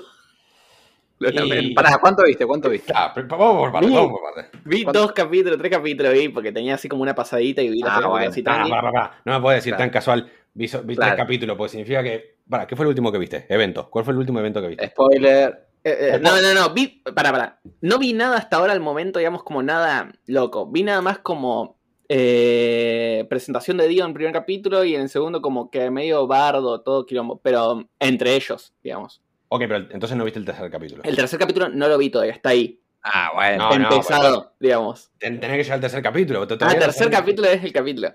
Para que tenga un respeto por Jonathan, porque por el momento Jonathan por el momento Jonathan se va del pozo. Capaz que ahora dentro de 15 días venga y diga que Jonathan es mi personaje favorito de todavía. Pero.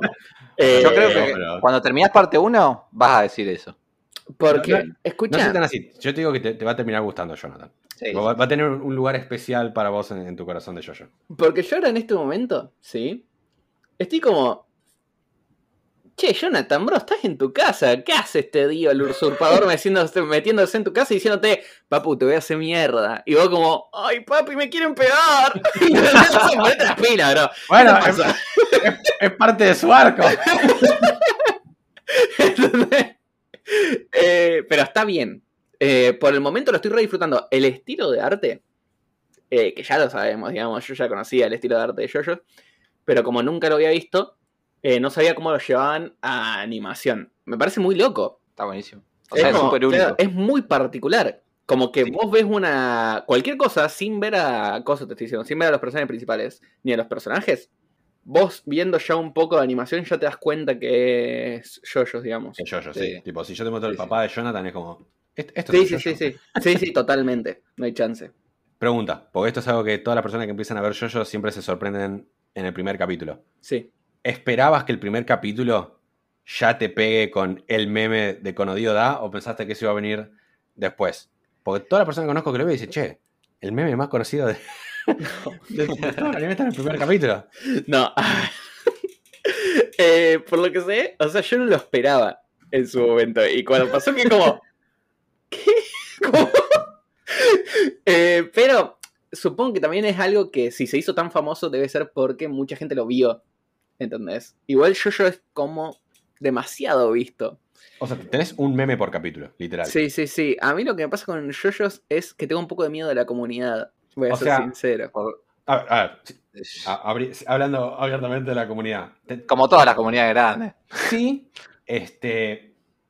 ¿Qué sé yo? Eh, ¿qué, tan, ¿Qué tanto te cruces con la parte tóxica de la comunidad? Tipo, depende completamente de vos. tipo, tenés a la gente que todo el mundo tiene su fase donde le empieza a recomendar yo-yo a los demás. Y te pones re pesado recomendando yo-yo. Yo, estuve, yo tuve mi fase así. Me siento identificada. Es, que sí, boludo, es que es, durísimo. Porque lo que siento que le pasa a todo el mundo es que terminás de ver el anime, o lo que salió del anime, y, te das cuenta que ya no tenés otra cosa que ver que sea como yo-yo. Claro, sí. Es, tan único en su sabor de yo-yo que decís, ok, necesito que alguien más entienda lo que me está pasando. Pero ahí hay una fracción en el fandom. Tenés la persona que entiende que Jojo no es para todos, lo recomienda bastante y se, calma, que es lo que le pasa a la mayoría de la gente. Y después tenés la otra fracción, los que están para el otro lado y siguen hinchando las pelotas, te van a decir no solo que tenés que verlo, te van a decir cómo tenés que verlo. Tipo, y, ahí empieza eh, se empiezan a ir en, el agujero de toxicidad que puede ser. ¿Qué, ¿Qué puede variar en cómo tenés que verlo? No, a ver, el gran meme. Hay gente que, por ejemplo, empieza en parte 3. No. A mí me parece una locura empezar en parte 3, porque siento que la mayoría de los eventos pierden peso si no tenés todo lo que pasa en parte 1 y parte 2 empujándola hacia adelante. Pero claro. Pero hay un montón de gente que, por ejemplo, dropea en parte 1.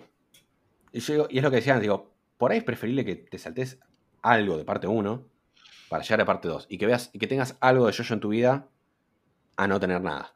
Después hay un montón de cosas que son como, no, no, bueno, te, tenés, que leer, los tipos, no, tenés que leer manga, tenés que seguir leyendo, que qué sé yo. Después hay partes problemáticas con lo que el fandom de Jojo considera spoilers y lo que no. que... o sea, yo a te conté lo que de parte 6 mencionan muy casualmente. Eh... Eh, no, recuerdo en este momento. Te, lo voy a escribir por chat mientras ustedes llenen un poco. bueno, cuestión. Eh, primeras impresiones de JoJo's por este momento. Sí. Eh, me parece bien. O sea, me parece divertido. Supongo que mientras más avanza, mejor se va a poner. ¿Dio? Me parece una locura. Sí, esa es el highlight de parte 1. sí, soy perfectamente honesto. Ah, ¿qué cosa? no te, no te duermas, porque vos qué tanta bola le das a la, a la música en los animes. O en general a la música. Eh, a la música, bastante, digamos. Eh, pero me parece como que igual. A ver, yo por ejemplo en JoJo's no le di tanta bola a la música. Puede ser también que haya pasado ya hace un. Eh, porque lo vi medio de noche, lo vi acostado, digamos, y no le di mucha bola porque estaba con el celular, no estaba ni con auriculares. No, bueno, justamente te decir, la, cuando la música empieza a destacar es en el tercer capítulo. ¿Tercer capítulo? Porque es cuando introducen.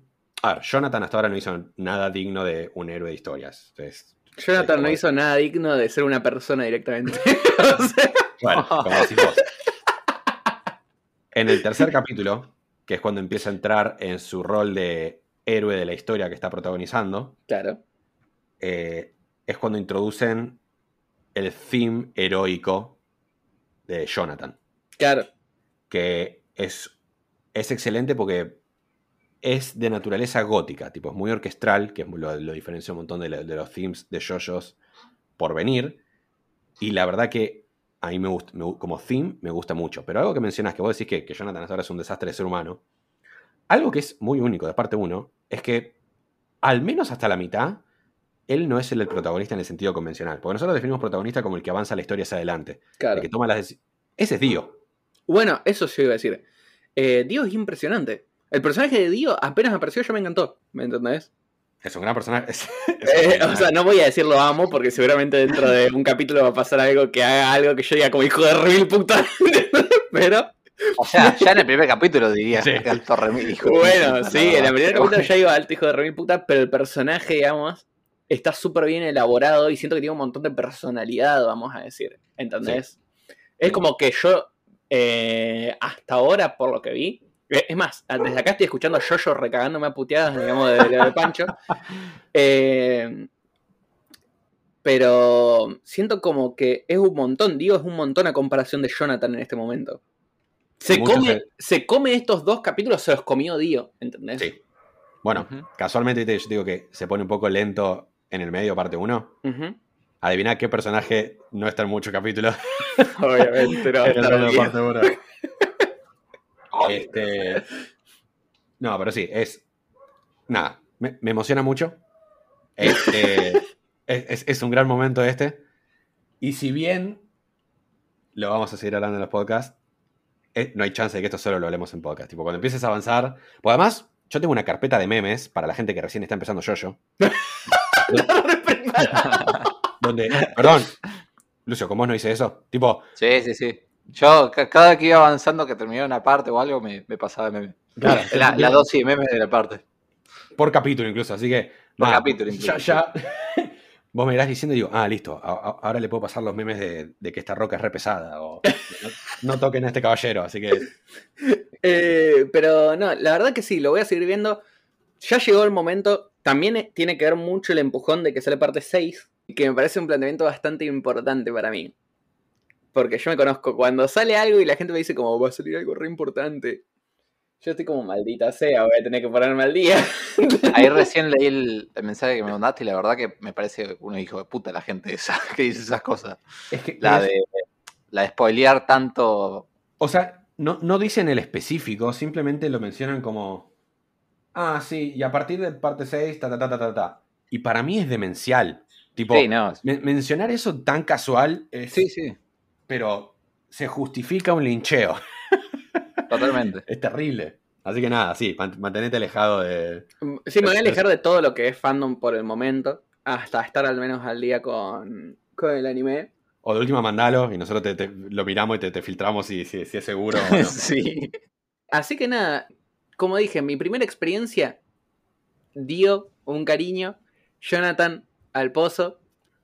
Tercer capítulo, espero que, que me cambien un poco la bocha. Pero. Ah, y el otro que me parece un hijo de Ramil puta es el padre de Jonathan. eh, eh, y no lo voy a defender mucho el papá de Jonathan. No, no, no, el padre de Jonathan es un hijo de Ramil puta, boludo. Yo te bronca, te bronca. Bro, es tu hijo, vos lo maleducaste así. ¿Qué crees que haga, boludo? Pobre pibe no sabe ni comer arriba de la mesa, boludo. Para mí tiene su momento redimtivo, pero es, yo cuando estaba viendo yo yo estaba en la misma que vos. En ambos casos, tipo, Jonathan era un salame y el papá era un pelotudo. bueno, entonces me siento feliz de no ser el único que se encontró con ese choque. Está bien, lo voy a seguir, voy a seguir comentando cada 15 días cómo es esta situación. Obviamente, como ya dijimos, también va a ir por afuera del podcast esta charla, pero voy a traerme un resumencito de lo que viví durante toda esta vida. Quiero decir algo para que quiero que recuerdes, sobre todo cuando estés viendo el tercer capítulo y te introduzcan de qué se trata la primera parte, quiero que recuerdes esta sensación, porque vas a llegar a parte 4 o 5 y te va, te va, a agarrar ese sentimiento que tienen muchas de las series clásicas largas, que vas a ver el principio de la historia y te va asombrar. ¿Hasta dónde llegaste? Hasta dónde se llegó y cómo cambiaron las cosas. Claro, sí, sí, sí. En todo sentido, narrativa, personajes, diseño. Porque la parte más interesante de Jojo también es ver cómo Araki. Evo... Jojo empezó a salir en el 83, tipo el manga. Es viejo, por más que el anime se haya adaptado propiamente, creo que en 2011. Pero vos podés ver, tanto en el manga como en el anime, sobre todo yo que lo estoy leyendo ahora, la evolución de él como escritor y como artista. Claro, sí, sí, sí. Gracias a Dios el anime refleja bien eso. Refleja su evolución en términos de diseño y narrativa y es una de las partes más disfrutables de la serie. Bueno, vamos a ver qué onda. Porque yo, por ejemplo, también tengo como un placer en el hecho de el manga, particularmente. De que yo en algún momento ya le comenté esto, mi manga favorito es Tokyo Ghoul. Nos contaste. Y una de las cosas más lindas que tiene Tokyo Ghoul para mí es ver cómo el chabón mejora su dibujo, digamos. Porque empieza con un dibujo medio sucio y después lo termina como en algo muy glorioso. Uh, me encanta. Ahora les puedo empezar a mandar fotos del manga al grupo. bueno, termino con esto de yoyos, cierro. Eh, y me voy ahora, porque ya dejé la varilla medio alta, me voy un poco más para abajo, como para volver a estacionarme en la parte de abajo que me gusta estar. ¿Sí? Que es que eh, estuve jugando el Valorancito. Datos curiosos. Cayó en el vicio. no sé por qué, pero fue como. Oh, necesito jugar algo un día, ¿sí? Que estaba solo, porque día de semana es muy raro que mis amigos estén. Entonces estoy medio solo y no sé qué jugar. y como. ¿Qué carajo puedo jugar? No te van a jugar algo como muy largo, te van a jugar algo que se juegue así rápido. Y digo, me descargo el Valorant, juego un par de partidas, cuestión que me reenganché. Y descubrí que me reenganché, pero descubrí que la comunidad del Valorant es una mierda. Sí. Y que me siento como retoxiqueado con jugar dos partidas. y como que juego dos partidas, dejo de jugar, vuelvo el otro día, juego dos partidas, dejo de jugar. Y así eh, Pregunta, el primero o segundo podcast, ¿no habías dicho lo mismo? ¿Que no, habías descargado el Valorant? el primer o segundo podcast dije que lo descargué random para jugarlo una ah. noche. Pero tenía miedo de entrar en. Claro. El pozo del competitivo. Ah, está bien. Bueno, ¿qué pasó que entrar en pozo del competitivo? Igual me llama la atención que decís, porque quería algo que pueda jugar así rápido. Las partidas del Valorant pueden durar un rato. Bueno, eh, lo que me pasa a mí es que estoy acostumbrado al tiempo del LOL. Entonces, ah, bueno, sí. entonces, por contraste me parece como muy. Me, como muy ah, similar o menos a veces. O sea, como muy un juego de pelea se te pasan en un microsegundo. Bueno, las peleas de. Los juegos de. Yo ya lo dije esto. Los juegos de. de Fighters. Nunca me adentré. Porque tampoco puedo como. meterme, ¿me entendés? Como que no los entiendo. no sé cómo explicarlo. Eh, Ahora, segundo, porque vamos con algo muy importante acá para cerrar esta unión después de que ah. dije que empecé yoyos. ¿sí? Ya sé en qué termina esto. me imagino. que eh, me voy a comprar el Guilty Gear Strive, el cual. el cual eh, Orni y Pancho tienen ya comprado para que cuando salga lo podamos jugar los tres y conocerlos todos felices. Sí, sí, sí. Va a ser mi primera experiencia como eh, fighter y va a ser la experiencia. No sé si ustedes jugaron un cosa al Guilty Gear. No jugué al al último, tipo al Revelator que está. No. Al no, importa, el último que tiene un nombre raro. Al XRD2, algo así creo yo. XR2, sí, y al Plus R, que es uno de los viejos que estaba también en Steam.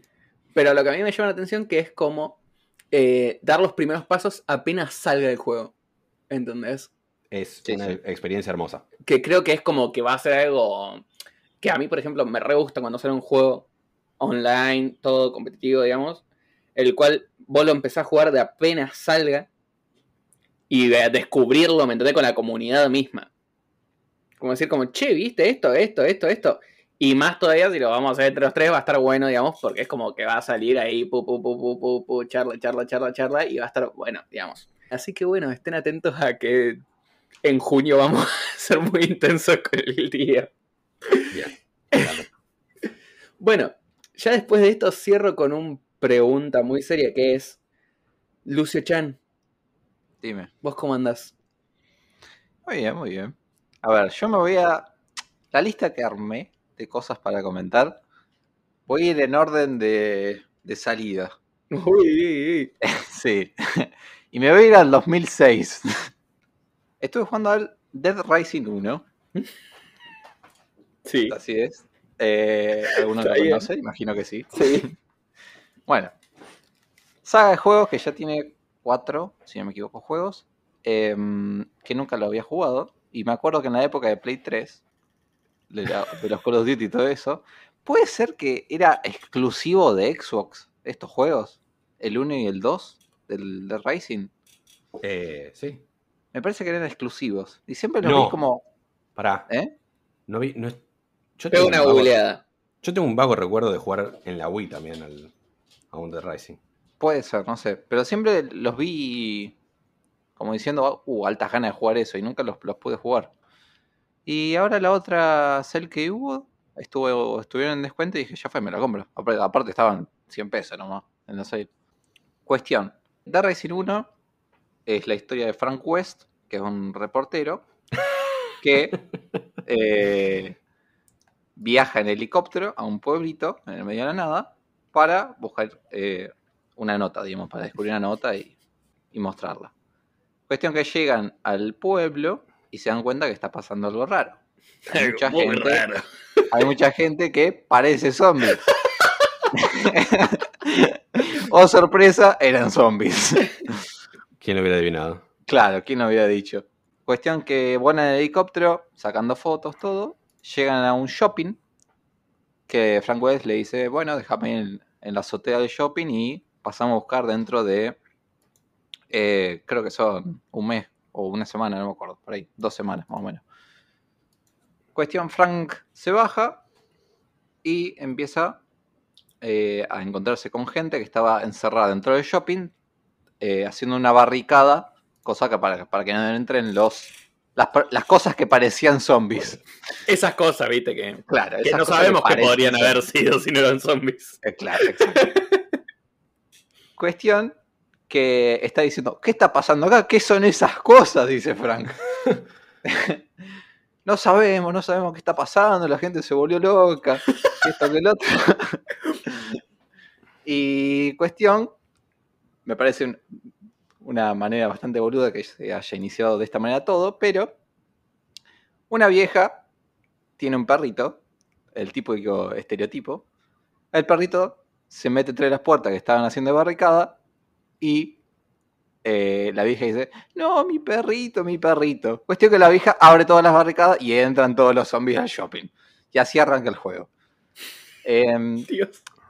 La historia, o sea, no, la voy a spoilear más que eso, pero es eh, tratar de descubrir cómo inició todo eso. Cuestión que el gameplay es, eh, vos estás dentro de un shopping gigante, un centro comercial, y tenés a tu disposición todos los locales de shopping para agarrar eh, objetos de cada local, ya sea, no sé, una percha, una pelota de fútbol, eh, un hacha, lo que sea, y usarla para matar zombies. es un juego en tercera persona, en el cual es bastante raro, no sé, me pareció único, por así decirlo, la, el gameplay, porque por ejemplo, tenés las misiones principales que para hacerlas, digamos, tenés como una barra que apenas se inicia la misión, una barra que va decayendo, digamos. Y ese es lo que te indica el tiempo que tenés para hacer, completar la misión. Entonces ese tiempo vos lo administras como quieras, porque ponerle lo que puedes hacer es rescatar a personas. Entonces te va a diferentes partes del shopping rescatás a personas, las tenés que llevar de la mano o, que te sigan, digamos, hasta el refugio y sumas puntos, digamos. Y cuando ya te queda poco tiempo o no tenés más, ganas de rescatar a nadie, te pones a hacer la misión principal. Cuestión. He sufrido mucho tratando de rescatar a personas muy pelotudas que se abalanzaban arriba de los zombies y se han muerto. Y no, te juro que a veces era desesperante. Pero en resumen, no, eh, la verdad que el juego está muy bueno. Es, muy casual, va, me parece súper casual. La historia es, digamos, eso, tratar de investigar, pero no es tampoco muy profunda, que digamos, me parece. Y son unas 14 horas, me parece. En Steam está 371 pesos con, con impuestos. Así que me parece una experiencia copada como para jugarlo así, casual. Y ahora en la serie esta de Capcom que hubo hace un par de... La semana pasada, creo. Sí.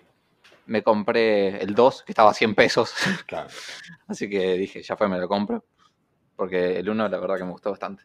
Eh, yo tengo datos acá sobre lo que hablábamos antes. Sí, ya me estuve googleando un poquito. Sí, sí. En 2006 salió para Xbox y para Wii. Eso era. Eh, y 10 años después eh, se hizo el lanzamiento para PC, PlayStation 4 y Xbox One. Claro, nunca estuvo para Play 3. No. El 2 sí. Ah, el 2 sí. Este, claro, bueno. Que el 2 es cuando ahí empiezan. O sea, la, gente se acuerda de Frank, pero el, gameplay un poco más representativo de la serie es el 2, porque es cuando empezás a hacer las combinaciones más ridículas de, de las armas. Tipo que empiezas a encontrar los manuales, empiezas a craftear la famosa ahora escoba con dos motosierras de cada lado. Bueno, vos sabés que cuando estaba viendo para comprarlo, dije, ¿me compro el 1 o me compro el 2? Y estoy viendo videos de comparación y había cosas que el 1 tenía, que el 2 no tenía, y cosas que el 2 tenía, que el 1 no tenía. Claro. Y dije, ya fue. Compro el 1 y después juego el 2. Estuvo muy bueno. Te voy a pasar después para que veas. Hay un. Ah, te paso, se recomiendo a todo el mundo. Hay un canal que me gusta mucho. Eh, la chica que lo hace se llama The Sphere Hunter. Y en general hace como retrospectivas sobre series clásicas, un poco viejas, que por ahí están teniendo, o no están volviendo a aparecer en la actualidad, o están teniendo de nuevo un spotlight de prominencia. Y hizo una retrospectiva interesante sobre el Dead Rising. Ahí sí que te lo paso, para si te interesa aprender un poco más de la historia, de cómo se hizo, el cómo, el por qué. Bueno, después lo, chequeo. Eh, después, siguiente juego, que acá se va a abrir el debate. Acá, se pudre todo. Acá empezó el bardo. Metal Gear Solid 5 de Phantom Pain. Ah. Salió en 2015 y yo voy a explicar mi viaje con este juego. Ah, antes de explicar, déjame que te una pregunta. ¿Jugaste el Ground Zeroes? Sí. Ok, ok. Sí. A ver, este juego en 2016, más o menos, había salido para Plus en la Play 4. Sí. Digamos, los que tenían, los que estaban suscritos al servicio de Plus lo podían jugar gratis. Yo estaba muy enojado en 2016 cuando pasó eso. Bueno, yo, fui una de las personas que lo aprovechó. Y dije, bueno, me lo descargué y lo juego. Cuestión que arranqué el juego.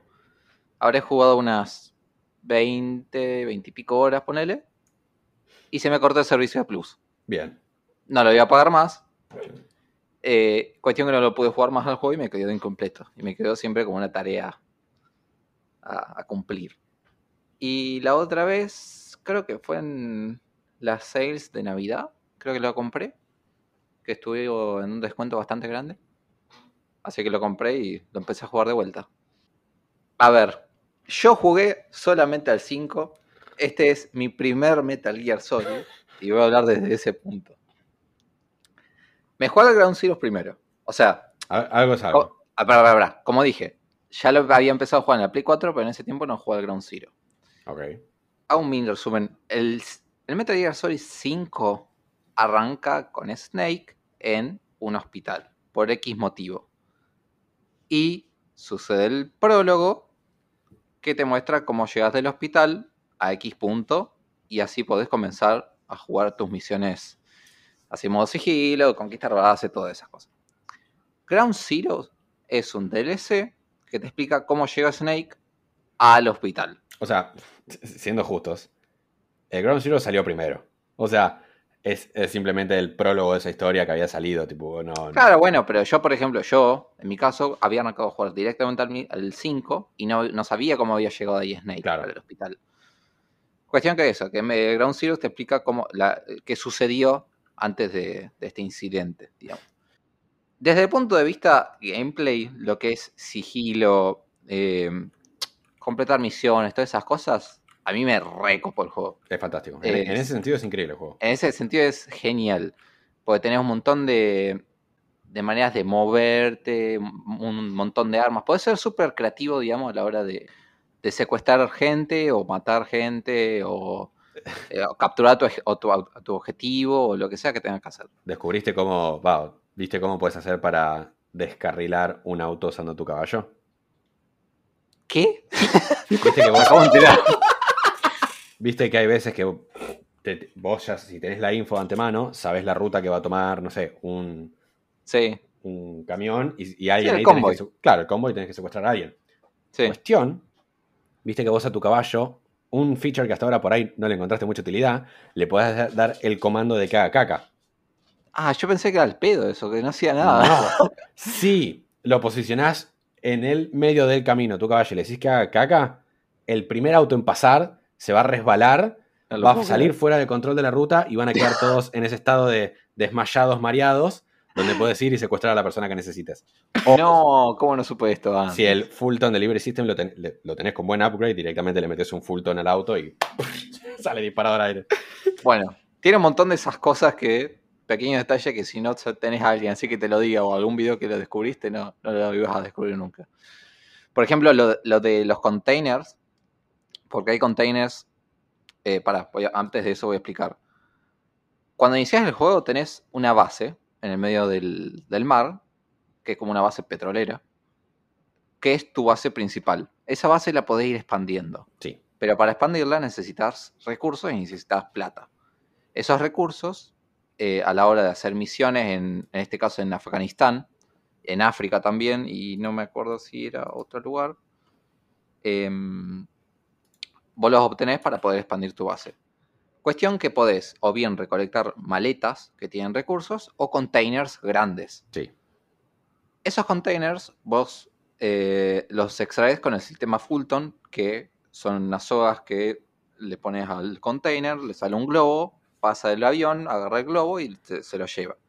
Cuestión que vos lo que puedes hacer es ponerle el Fulton, subirte al container y cuando se va el container, vos te vas con el container. Y es como una manera de extraerte de la misión. Entonces tiene un montón así de cosas que, que si no la descubrías así de algún video o algo, no te enterás jamás. Ahora ponerle esto del auto, yo no lo sabía. No, e, ese juego te da mucha libertad con las pelotudeces que puedes hacer. Y lo que más me gustó es, es uno de esos juegos que tiene un mundo adaptivo a lo que vos haces. Entonces, por ejemplo, vos conseguiste la mejora del. del señuelo. Sí, el decoy. Claro, para que no sepan, en el decoy, eh, Big Boss tira un disco al piso que lo activás y sale una versión inflable de él que puedes mejorarlo para que diga cosas y la gente se acerca a ver qué es. Si lo haces demasiado, los enemigos empiezan a poner ellos versiones inflables de ellos. Ah, pero ni siquiera, ni siquiera si lo haces. O sea, ya de predeterminado te lo ponen. Sí, pero me parece que.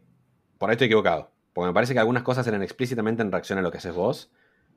Por ahí lo hacen más rápido. Yo solamente sé que lo empezaron a hacer después de que yo empecé a tirar los decoys. Yo eh, creo que lo usé dos veces a los decoys.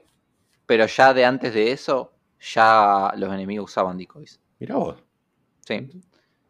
Es más, ahora que dijiste lo del caballo, yo me acuerdo que había un video que vi en, en el cual te explicaban cuál era la función de cada uno de los compañeros que tenías. Sí. Y el flaco, a la hora de decir el caballo, decía, y el caballo puede hacer esto. Y te mostraba cómo cagaba el caballo. Y nada más. En ningún momento dijo que servía para hacer que el auto se salga de control y se choque. Por eso fue otra cosa. Que yo sepa solamente se puede usar para eso. En fin, eso. No, cuestión, ahora yo voy a eh, explicar por qué empezar en el 5 es una horrible decisión. ahora, ahora, ahora vamos a eso. y me interesa saber qué estás pensando de la historia. Porque no, la historia, vamos a eso. A ver, no, no, no, no voy a spoilear nada. Pero, obviamente necesitas contexto de quiénes son los personajes y cómo llegaron a estos puntos. Porque te dice que tu anterior base fue destruida. Sí. Te dice que había personajes acompañándote que no tenés ni idea quiénes son y no sabes cómo llegaron a tu vida. Ahí ya te das cuenta que tenés que jugar los anteriores juegos para saber quiénes son estos personajes. Ocelot, Cass, eh, todos esos. Tipo, jugar Metal Gear y no saber quién es Ocelot es demencial. sí, sí, sí, por, por, eso ya lo digo. Ocelot es más importante a toda la historia de Metal Gear que Big Boss o Snake. Está, está presente haciendo quilombo en todos los juegos. bueno, dejando eso de un lado, si vas. No, no, pero, o sea, yo lo hablo desde el punto de vista mío, que yo no, no, he visto, digamos, las anteriores historias. Siguiendo la historia del 5 solamente, a mi parecer es un juego incompleto. O sea, tenés razón. De hecho, si querés te puedo explicar qué le pasó a la parte. Bueno, ahora, vamos a eso. El juego se divide, voy a decir en partes, pero ni siquiera son partes, son dos partes. Son dos partes. claro, tampoco son muchas partes. Cuestión que eh, haces una cantidad de misiones, creo que son unas, no sé, ponerle 20 y pico, 25 misiones. Cuando llegas a la 20 y pico, cierra la parte, te dice, te hace un mini ¿Lo ganaste lo que pasó. ¿Eh? ¿Lo ganaste? Sí, sí, el juego lo terminé. Ya ah, ok. Bueno, Shock. terminas esa parte, te tira un tráiler, el juego te tira un tráiler de las cosas que van a pasar en la parte que sigue, y ahí arrancas. El tema es que las 25 misiones que restan del juego, 20 son las mismas misiones, pero en dificultades más altas. Entonces, tenés poco contenido nuevo, diría yo, en la segunda parte de historia, y tenés eh, como momentos clave, o sea, como pequeños momentos de historia en comparación a la primera parte. Y llegando al final del juego, que sería la misión 50, creo, ponele, que es más que ni siquiera es una misión principal, es una misión secundaria, ahora que me di cuenta. Esa es la última misión del juego. Que te lo deja abierto, o sea, no, ni siquiera me pareció un final final. Ese es, el punto. Y eso es a lo que yo quería llegar. El final final del juego. O sea, hay, hay una parte que lo que sí que es verdad. El juego está incompleto. Todo esto fue cuando Kojima básicamente era un prisionero en Konami. No lo dejaban hablar con, con su staff. Le seguían sacando recursos. Y hay toda una parte del juego que dropea. Que es todo, básicamente, toda la resolución con. ¿Cómo se pronunciaba el Metal Gear ese enorme? El bipedo. El Sahalanthropus. Ese, todo, todo ese plot, Plotpoint desaparece. Habiendo dicho eso, el final final del juego, las, las últimas cinemáticas las viste enteras, ¿no? Que son una versión extendida de, las, de lo que pasa antes. Sí, sí, vi todo. Ok. Para que te des una idea de por qué es imposible que entendieras algo de la historia, ese final existe para conectar con eventos no ni siquiera que ocurrieron en el Metal Gear Solid 1, que ocurrieron en el Metal Gear de la MSX Creo que salió en el 87. No, ¿cuándo? en el 87 me parece que salió ese juego. En, una computadora exclusiva en Japón. Porque, o sea, ¿lo hablamos con spoilers o lo mantenemos vago? no, Nacho todavía no lo jugó, así que mantenerlo vago. Ok, después te voy a explicar a vos. Dale, dale, dale. Porque Después de acá yo me voy y va a haber una charla muy pasional sobre mi Sin entrar en, spoilers, ¿no? Para los que no conocen la, franquicia, que sería poco raro a esta altura, ustedes tengan en cuenta esto, para que entiendan lo, retorcido que es. Si bien Metal Gear tiene números, tipo 1, 2, 3, 4, 5, los juegos, la historia no es secuencial. Vos arrancaste en el tercer juego de la parte precuela de la historia.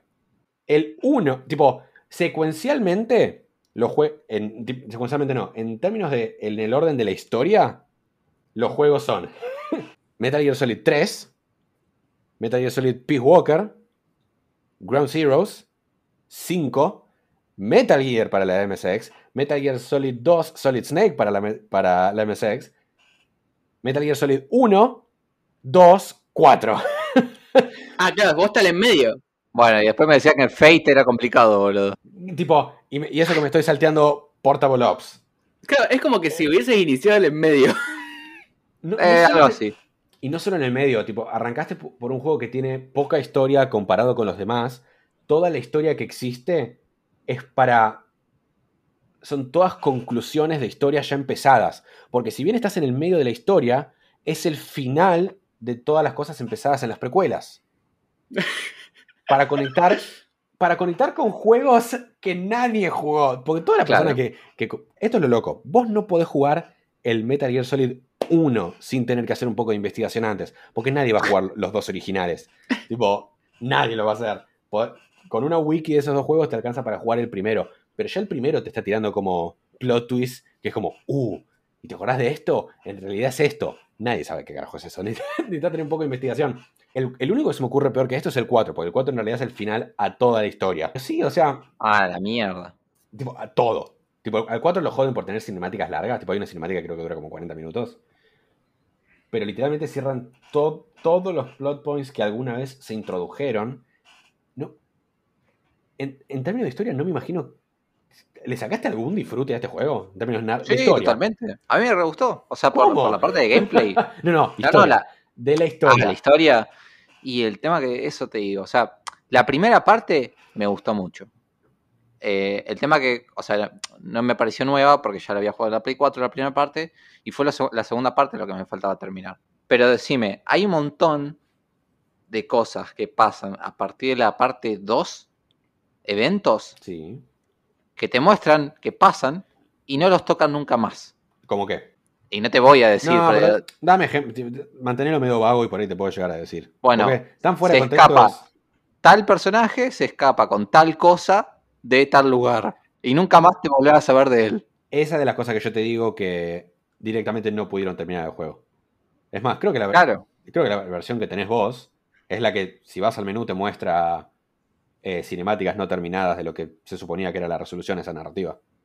Tipo, originalmente se suponía que tenía que haber toda una tercera área a la que vas, que tenía, una estética también de jungla, donde vas, tenés un encuentro, un encuentro final con esas personas. Este bueno, vos sabés que eh, descubrí un video en YouTube, que creo que dura como media hora más o menos, que es como una cinemática de reencontrándote con este personaje, pero eso no está en el juego. No, porque no pudieron llegar a terminarlo, porque literalmente Konami le cortó las patas a Kojima, le sacó la plata y dijo, listo, mandalo así como está. Bueno, Me encanta lo de perdido que estoy yo en este momento igual. Es que. sí, no. Yo.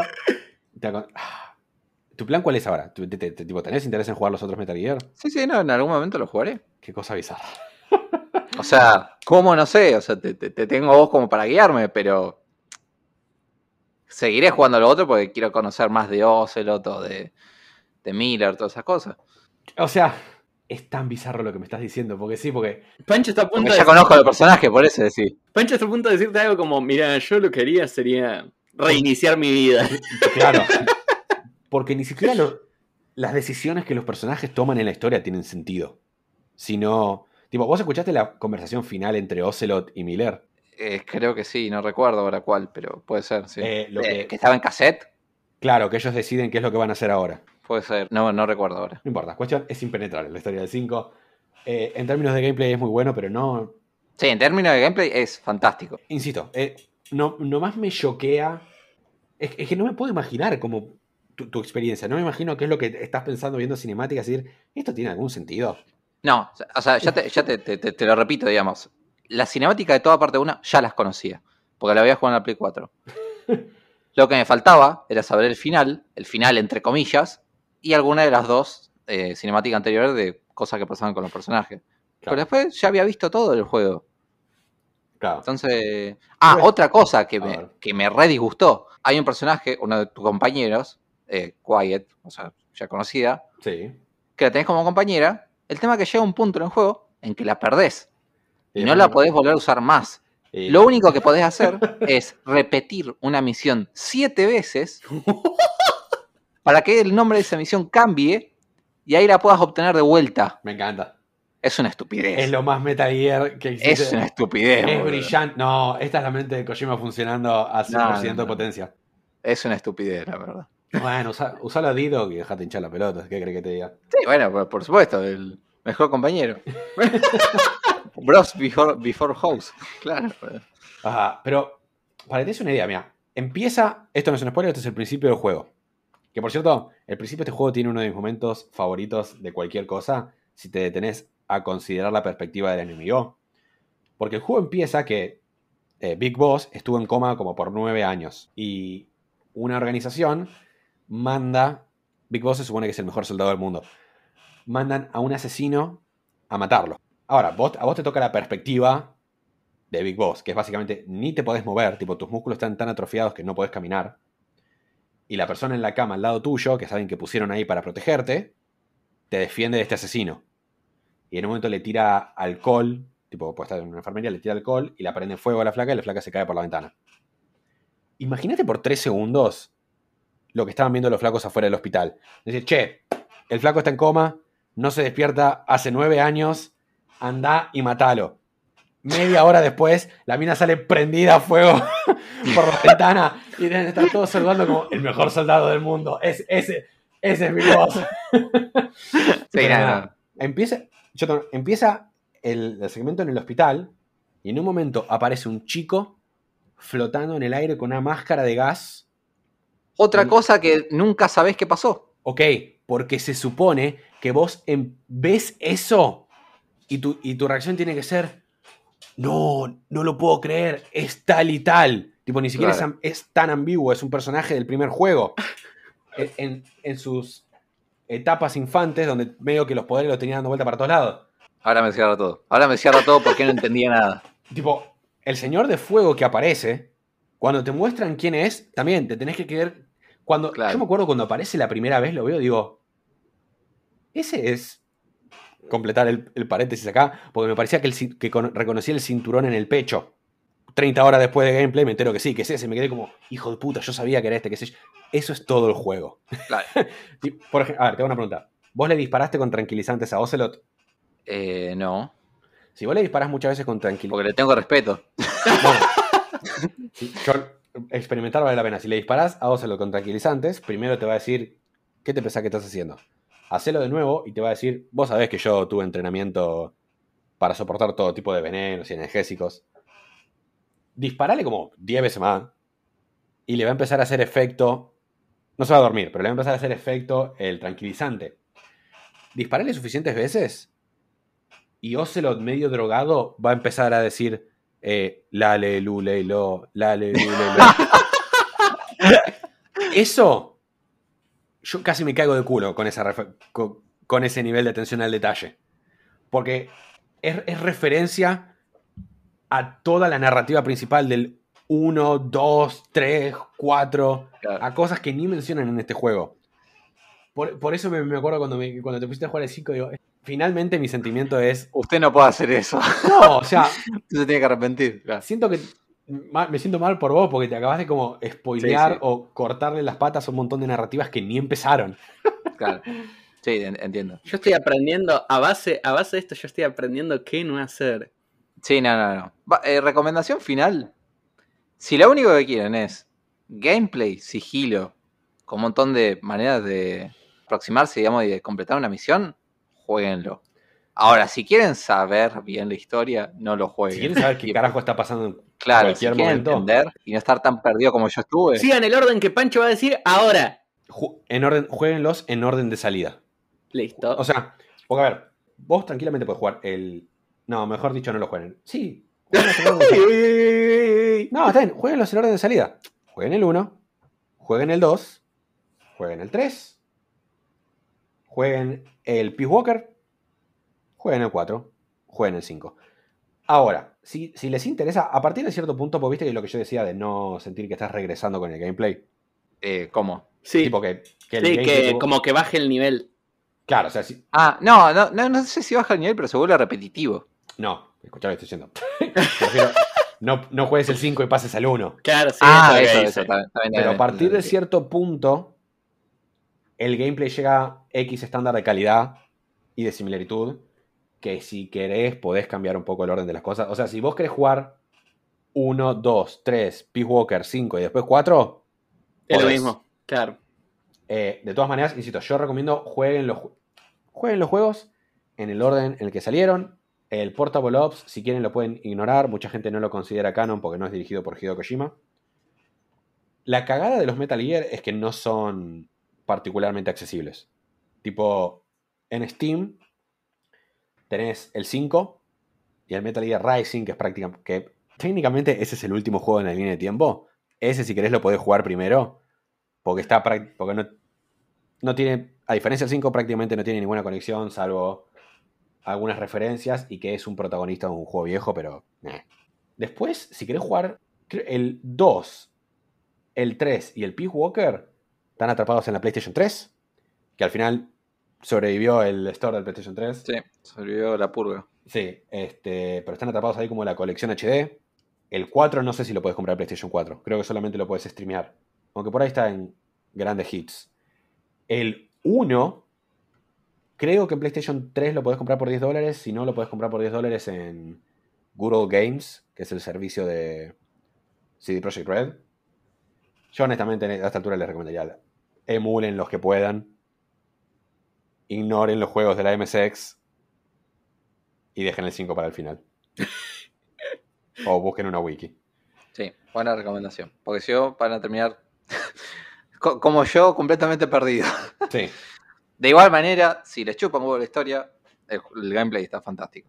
Habiendo dicho eso, no, en algunos sentidos el gameplay del 5 me parece el mejor, en otros me parecen algunos pasos para atrás.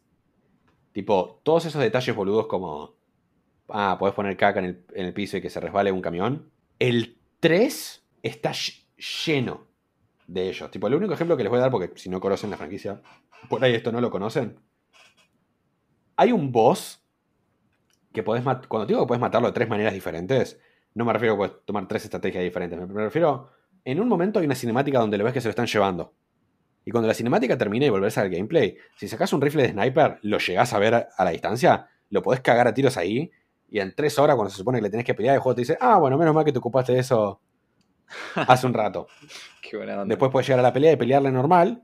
O la famosa, puedes adelantar el reloj de la PlayStation 2 una semana y se muere de ansiedad. hay, en el 3 hay un enemigo que te ataca con abejas.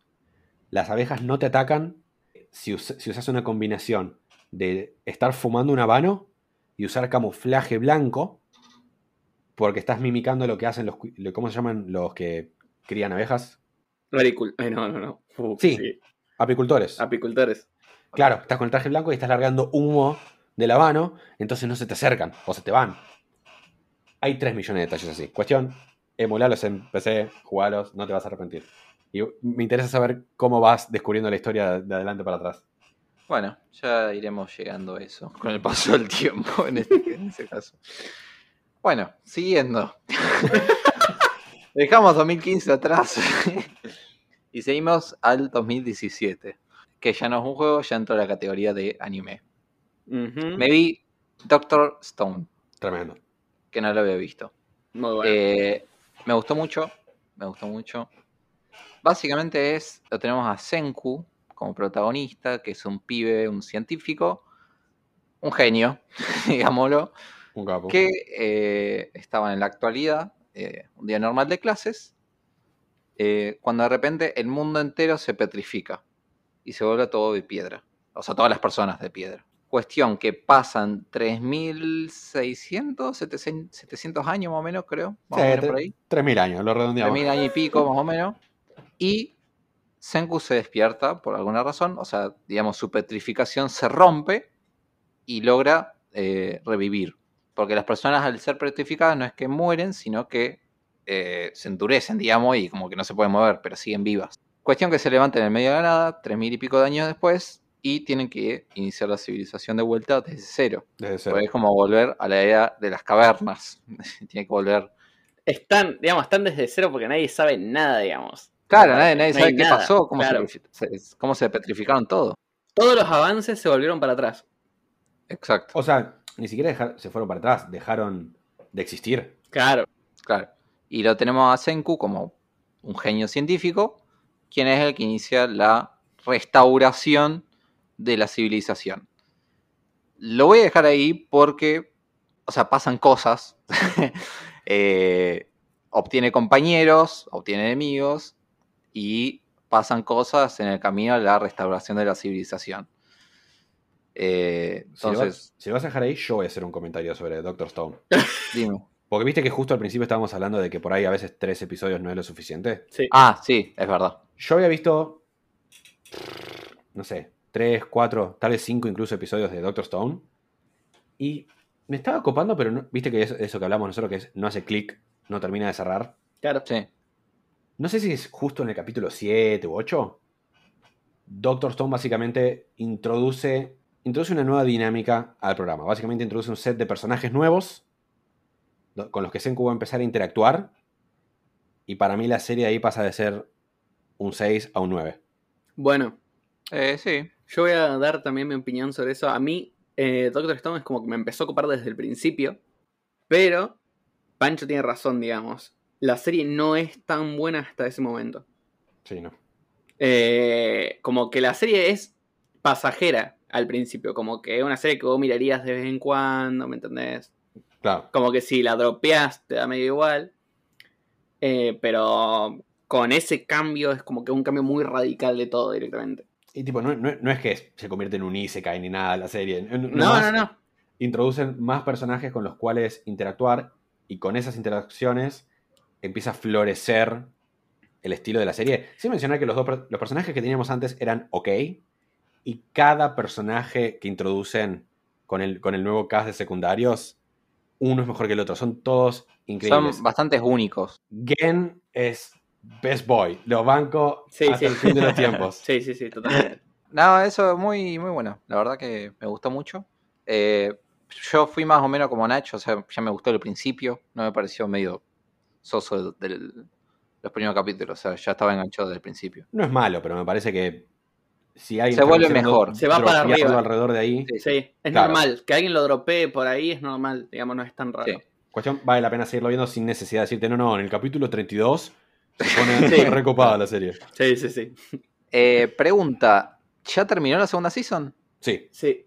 Ah, o sea que no hay más Doctor Stone. ¿Hasta cuándo no se sabe? No. Eh, no, pero Doctor Stone. Tipo, no, el, el, espacio entre la primera y segunda temporada fue relativamente normal. Tipo, tomó un año, salió sin problemas, misma cantidad de capítulos. Ah. Sí, pero tengo una opinión yo. ¿Qué? Eh, la primera temporada tuvo un montón de éxito. Esta segunda temporada yo no la vi con tanta cantidad de éxito como la tuvo la primera. Ah, ahí ni, de verdad. Eh, no sé. O sea, yo. La primera temporada fue una guasada. O sea, toda la gente estaba mirando Stone y como que estaba re choqueada. Y a mí esta temporada como que no vi a tanta gente hablando de Doctor Stone. Me parece por ahí que era un tema más de factor sorpresa. O sea, es la segunda temporada. En su momento era claro, Sí, sí, supongo que es eso lo que pasó. Qué sé yo. Además también esta, temporada tuvo competencia Áspera. dura. Porque tenés a Shingeki que está terminando y tenés a Jujutsu Kaisen que es el nuevo chico en la cuadra. Sí, sí, sí. el chico cool. Claro. El chico bien animado. y mm, bueno, eso son súper recomendados. Siguiendo, me voy al año actual, 2021. ¡Wow! Algo actual, la porna. Sí, sí, de no creer, la verdad. Eh, me vi el primer capítulo de Miss Nagatoro, lo que estaban comentando antes ustedes. Me lo vi hoy a la mañana, antes, de empezar el podcast. ¿Se preparó? Sí, sí, sí. sí, Quería saber más o menos qué era. Eh, no me leí el manga, como Nacho, pero, o sea, me gustó, más o menos lo que decía Pancho antes. Me, está bueno, pero me dio bastante lástima el pibe. Entonces no sé cuánto bueno. ya iremos viendo, no sé. ¿Pero te pareció graciosa? Porque siento que ese es el, punto más ah. importante. No sé, la verdad que no sé si me pareció gracioso o no. Entonces o sea, me, me, gusta, me gusta el, claro, no. no, me, me, gusta el personaje de la piba, pero no me gusta cómo sufre el pibe. Entonces, no sé, o sea, Nacho me dijo que va para arriba, digamos. Para arriba en cuestión de Sí, sí, o sea, el manga se pone mejor, vamos a decir, porque hay como, de alguna forma más simple, vamos a decirlo como para no spoilear, se empieza a conocer un poco más. Ahora es como que nada más sabes que Nagatoro le hace bullying, punto. y como que te comes esa. Sí, así que dos capítulos hasta ahora hay disponibles, yo me voy el primero. A elección, digamos, no sé si recomendarlo o no todavía, porque no, sé.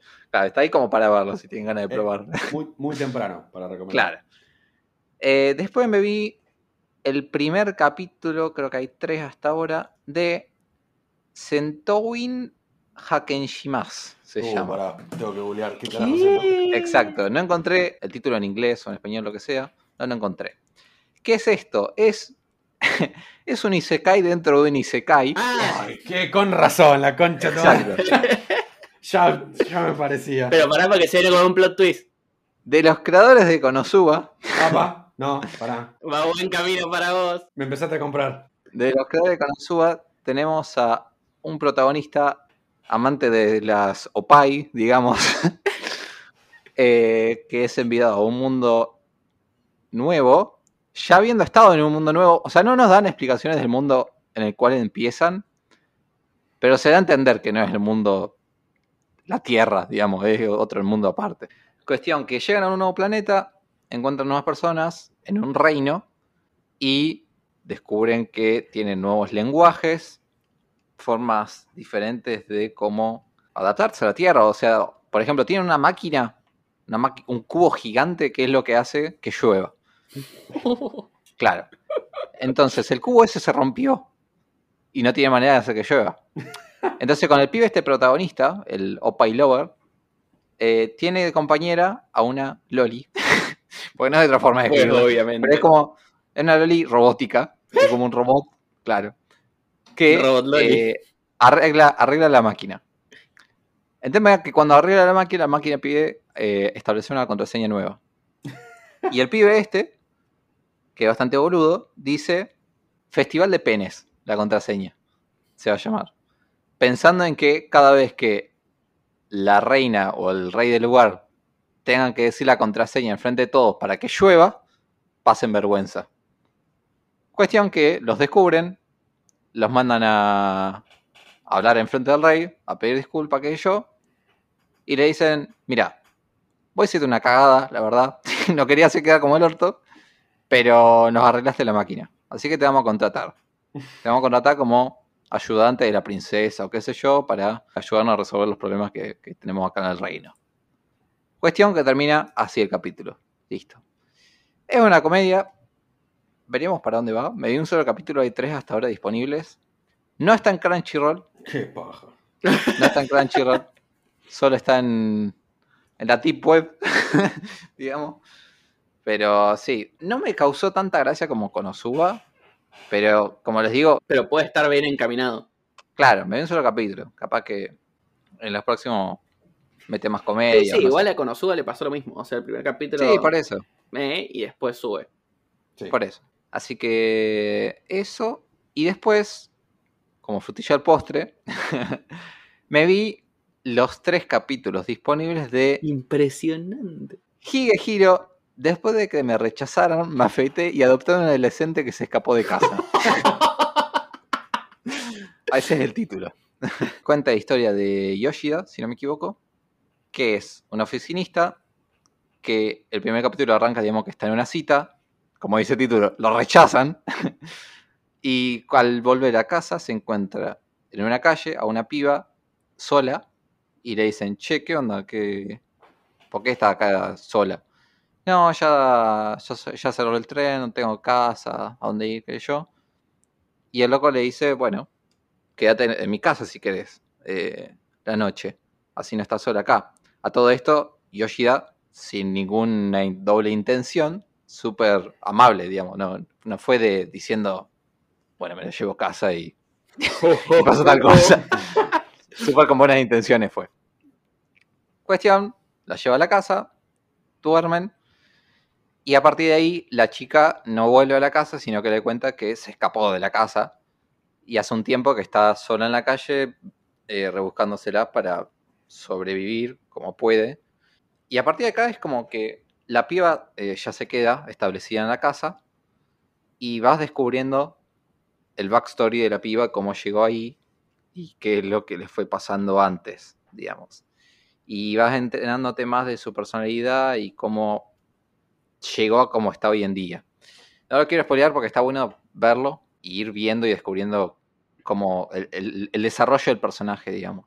Pero la verdad que los tres capítulos que vi me gustaron mucho. Mucho, mucho. Es una. ¿Es un romance?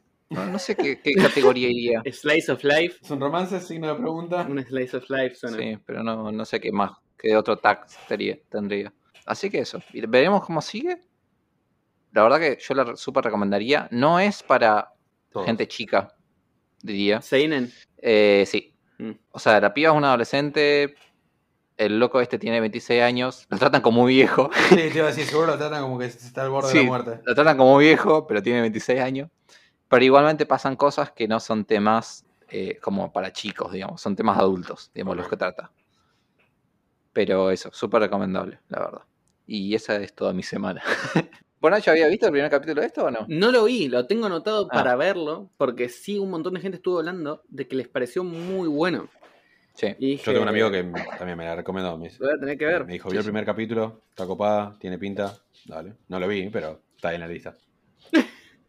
Exacto. Sí, la gente está hablando re bien, así que mm, seguramente le voy a pegar un ojo para ver qué onda. Súper recomendado. Eh, pero pará, porque yo acá se viene como, ya que Pancho te bardeó al principio con, con Coso, es mi momento de bardearte. ¿Sí? A ver. Eh, escucha, yo empecé Yoyos. ¿Sí? Sí. Eh, ¿Vos empezaste Avatar? Oh, la puta madre. ¿Empezaste Jujutsu Kaisen? ¿Empezaste Berserk? La, iba, la verdad, lo estaba por arrancar. Pará, pará, ¿empezaste? ¿Empezaste?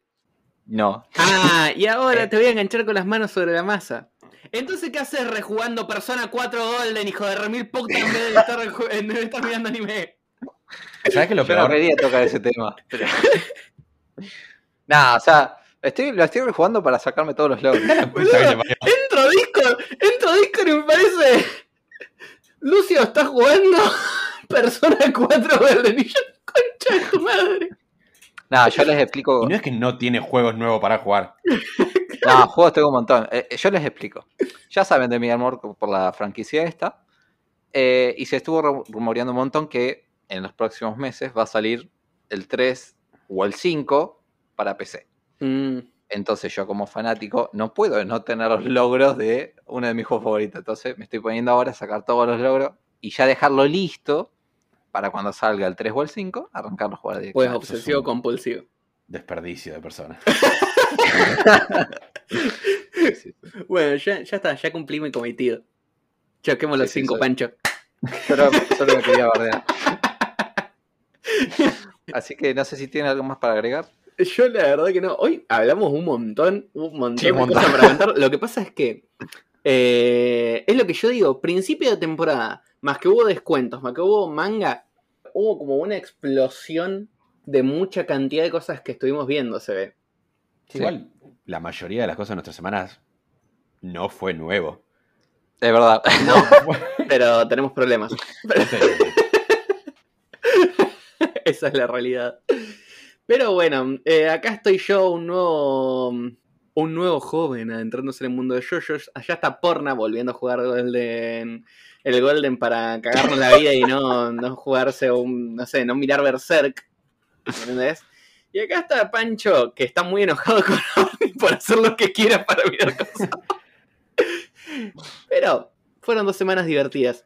Esperemos que las próximas dos semanas vengan de nuevo con toda esta información y con un montón de cosas así.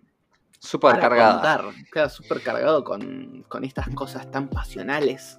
Veremos de, comprimirlo en un podcast por ahí un poquito más corto que dos horas y media. Puede ser. Sí, sí, porque hoy nos habían dado hora y media así medio ásperas. Pero bueno, estamos, cortamos acá para que sean felices todos y esperemos que mm, le haya servido de algo todo nuestro resumen. resumen, entre comillas. Un besis y nos vemos. Nos vemos. Nos vemos la que viene. あらあらさようなら。